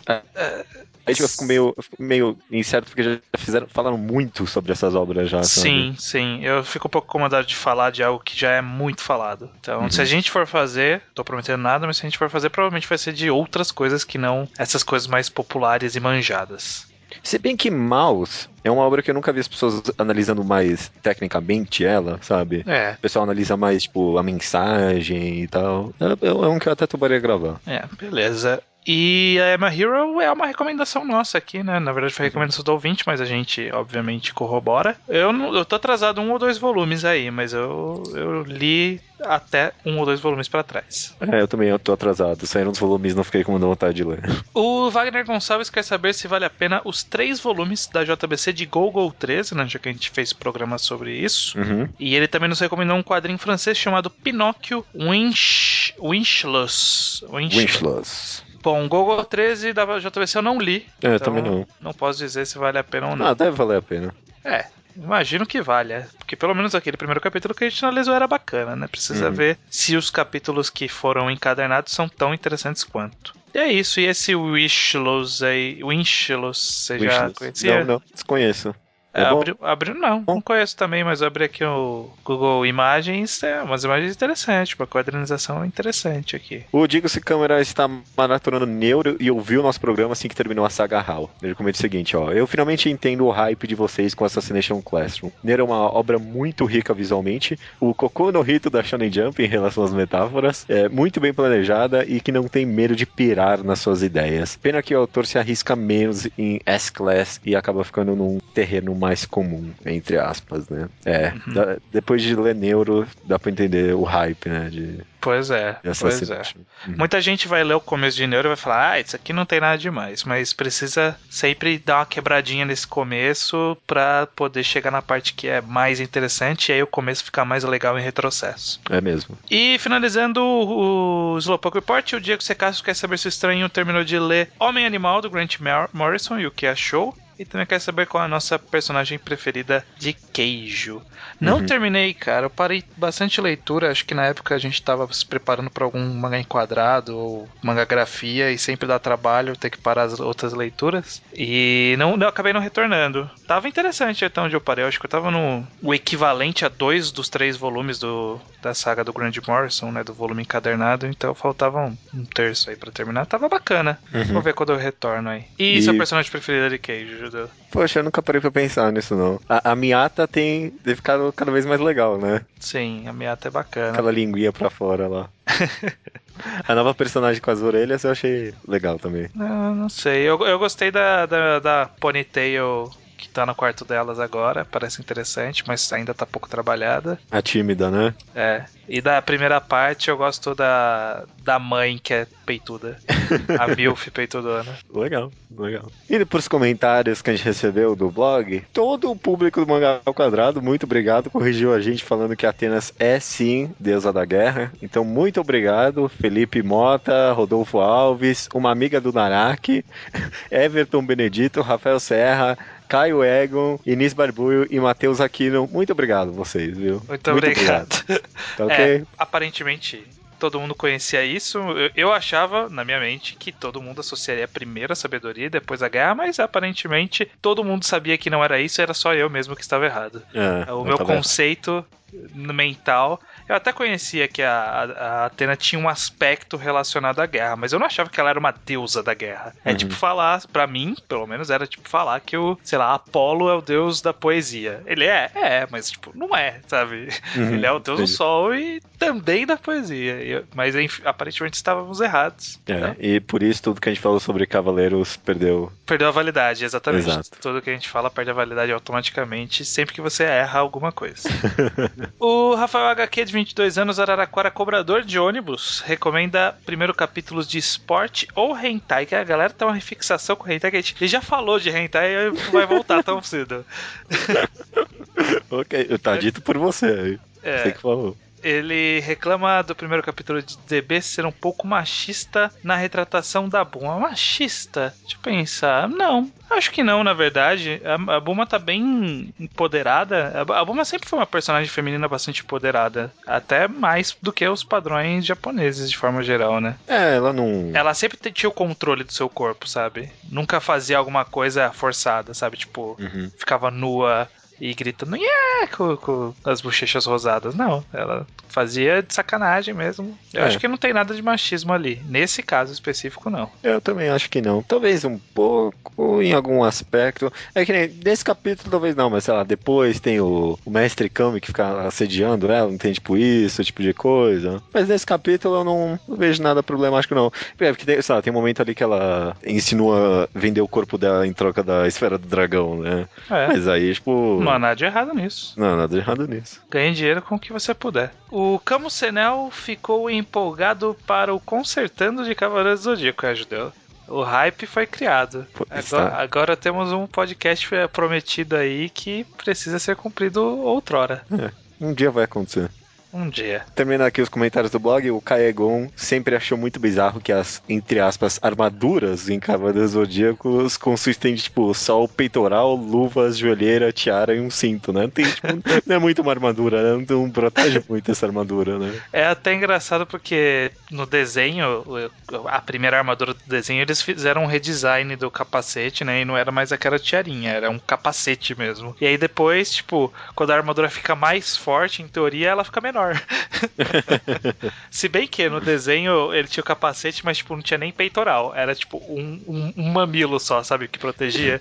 Protegia um lado e o outro não. Era muito. Será, será que o autor tá criticando a retratação de armaduras nas mulheres? Não sei. É uma boa pergunta, né? Olha só.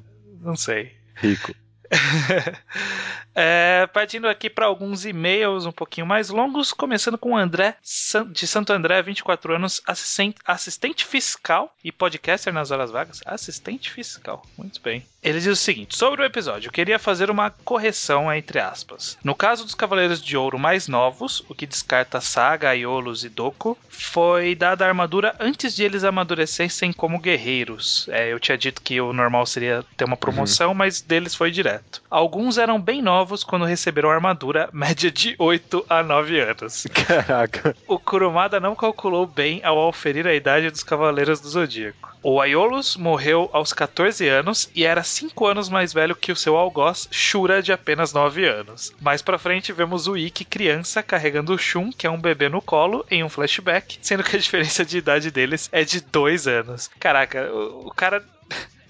Ele não calculou, ele não calculou. Eu tenho certeza que ele não calculou. É porque ele queria fazer manga pra Jump, né? Que o personagem tem que ter 14 anos, né? Ele E aí- jogou um número lá, sabe?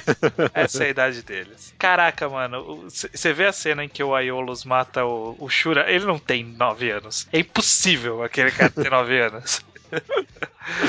ok, ok. Então vai ter fã de Cavaleiros que vai achar justificativa. Não, não tem justificativa.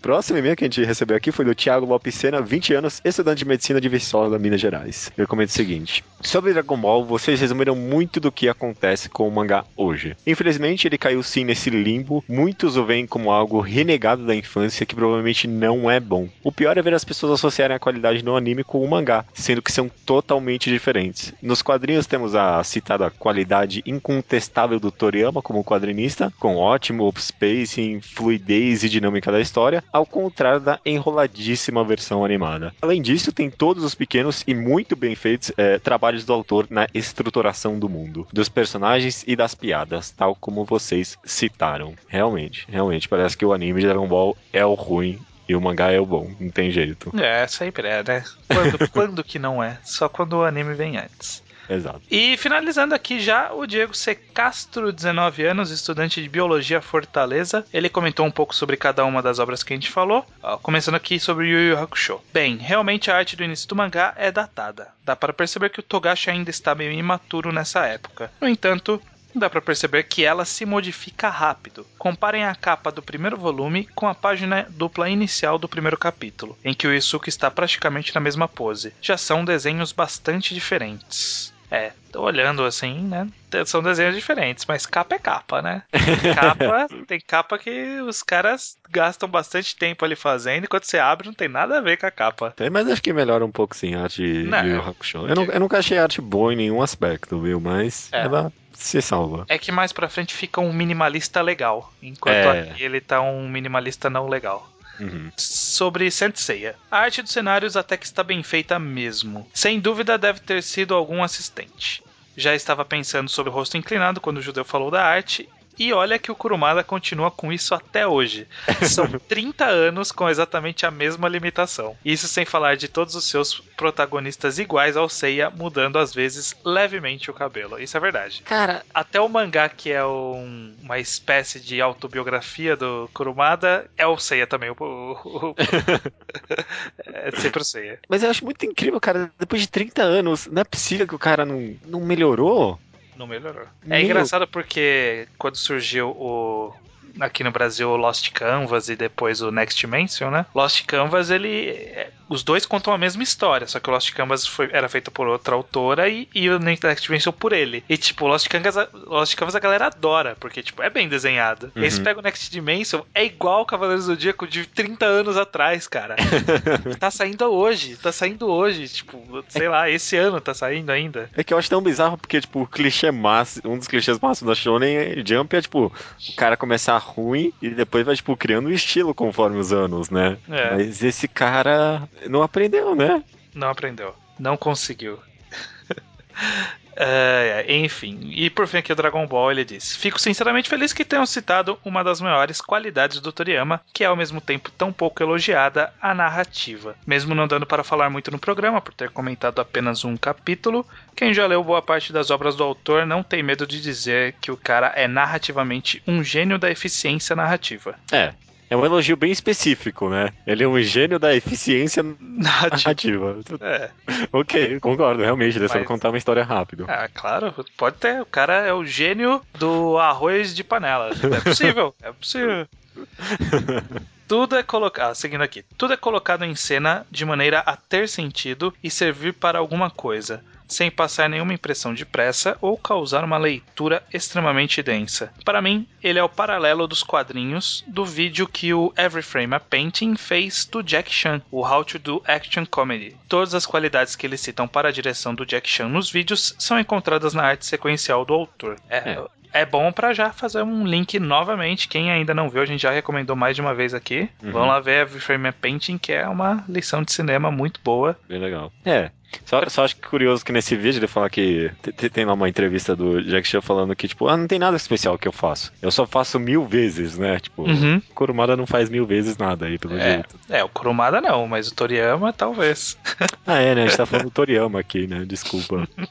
É, o Toriyama, ele. Bom, ele, fe- ele fez quadrinhos quadrinho por muito tempo, né? Ele é um fã de quadrinho. Eu não sei se ele faz mil vezes igual Jack Chan, mas a gente tem que pensar no resultado, né? Não no, no processo. Hum. Eu acho não, que não, o resultado não. é bom. Não, não, é, é, é, que eu realmente tava com o Kurumada na minha cabeça, mas pensando no Toriyama de fato, ele tem uns aspectos bem parecidos com uma direção do Jack Chan, eu acho, talvez. É uma, é uma comparação bem longínqua, né? Bem distante. Beleza.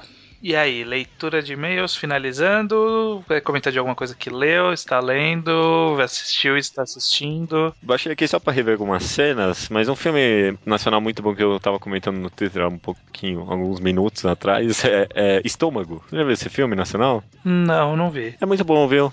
É muito bom esse filme. Eu gosto bastante. Estômago. Se, hum. se alguém tiver uma chance de. O filme é que conta duas histórias ao mesmo tempo, mas é sobre um cara que foi pela cadeia e ele é um culina... ele é um cozinheiro exímio, né? E aí te mostra como a cozinha ajuda ele a subir de carreira, entre aspas, na cadeia. É muito engraçado. É, é um filme meio comédia negra, né? Uhum. Eu comento que esse final de semana teve, tivemos, último final de semana, tivemos uma overdose de animes hipsters. Ah, é né? verdade, né? Fomos uma amostra aí. E lá a gente assistiu Mind Game, que é um filme que você já recomendou. Está, tem post lá no blog. Nossa. Cortado diretamente do mangá Underground. Uhum. Não sei se você vai querer reler antes de não. permitir que as pessoas vejam.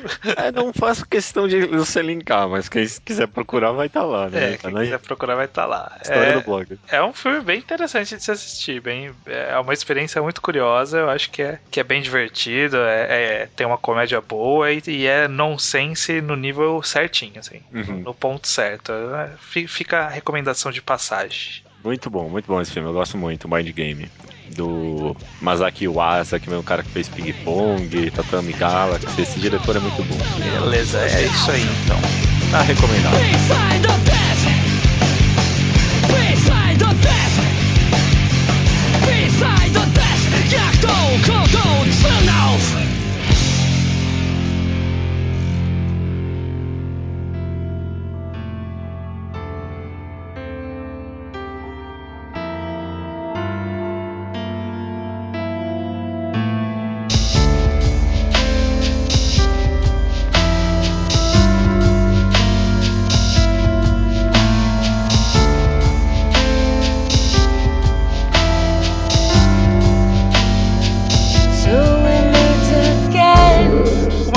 Que tentou o suicídio e um condenado no corredor da morte, aguardando sua execução. A união desses dois personagens fazem o mangá Watashitashi no Shiawase Najikan, as Nossas Horas Felizes, um nome bem brega em português, mas um mangá muito bem cotado na internet, né, como um todo. Essa é a minha recomendação da semana, Judeu. Uhum. Um mangá que a gente já deve ter comentado de passagem vez ou outra, é uma recomendação que nunca foi oficializada de fato e eu acho que vale a pena a gente oficializar em algum ponto. Então estou oficializando agora.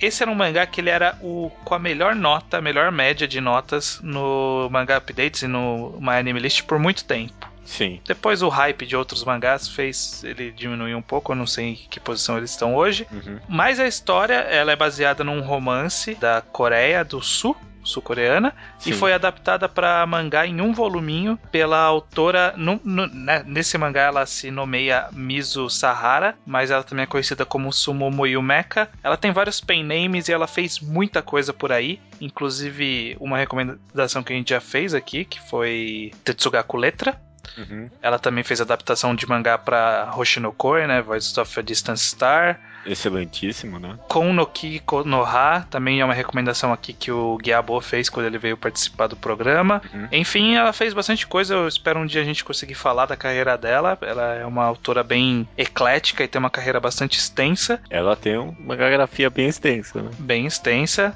E a Watashitashi no Jawase Najika, ela conta então essa história dessa pianista que tentou suicídio três vezes e que a tia dela coloca ela no caminho de um cara que está condenado no corredor da morte por ter matado, matado três pessoas. E o relacionamento deles, né, o encontro deles, o que, que vai ser desenvolvido após essas duas pessoas serem colocadas, duas pessoas tão feridas emocionalmente, sendo colocadas é, frente a frente para lidar com seus problemas, com suas dúvidas, com seus sofrimentos, expor os seus passados, os seus dramas. É uma uhum. história que é um volume, mas ela é bem profunda nesse sentido. Ela, ela entra bastante na psique desses dois personagens e de outros periféricos que acompanham, até tipo, trabalha bem o guardinha do, do Corredor da Morte, sabe? Uhum. Que é um cara, um personagem secundário, mas ele tem ali uma construção. Então, é, é uma história muito tocante, é um pouco dramalhão, obviamente, porque essas histórias, né, de tristeza tem um pouco de drama, mas eu acho que ele não, não ultrapassa o nível do tolerável. Embora ele tenha esse nome de dramalhão mexicano, ele é um drama. É um drama, simples assim Que vale a pena. Que vale bastante a pena. Um voluminho, um mangá muito bem cotado. Quem não leu a essa altura do campeonato, agora é a hora de voltar pra ler, né? Porque é- esse é o mangá que ficou pra trás há muito tempo, né? Então vamos trazer de volta, reviver a chama de Watashitaji no Jawase Najikan, um mangá que eu ainda não sei porque não saiu no Brasil. Ótimo. Eu, eu não li. Não leu? Eu tô falando Pois é. desse jeito achando que você tinha lido, né? Não? Não, não, eu não li. Eu vou. Essa é a promessa mesmo. Eu vou ler pra comentar alguma coisa na próxima leitura de e-mails. Olha aí, beleza. Um voluminho tá fácil é, pra ler. O volume é fácil. Essa recomendação é boa mesmo. É. Então, beleza. Watashitashi no Shiawase Najikan. Quantas vezes eu repeti nessa leitura de e-mails? Eu não sei, mas é fácil depois que você fala pela segunda vez. Maravilha, cara. boa recomendação, viu? Parabéns. E é isso. Até semana que vem, então. Até semana que vem, cara.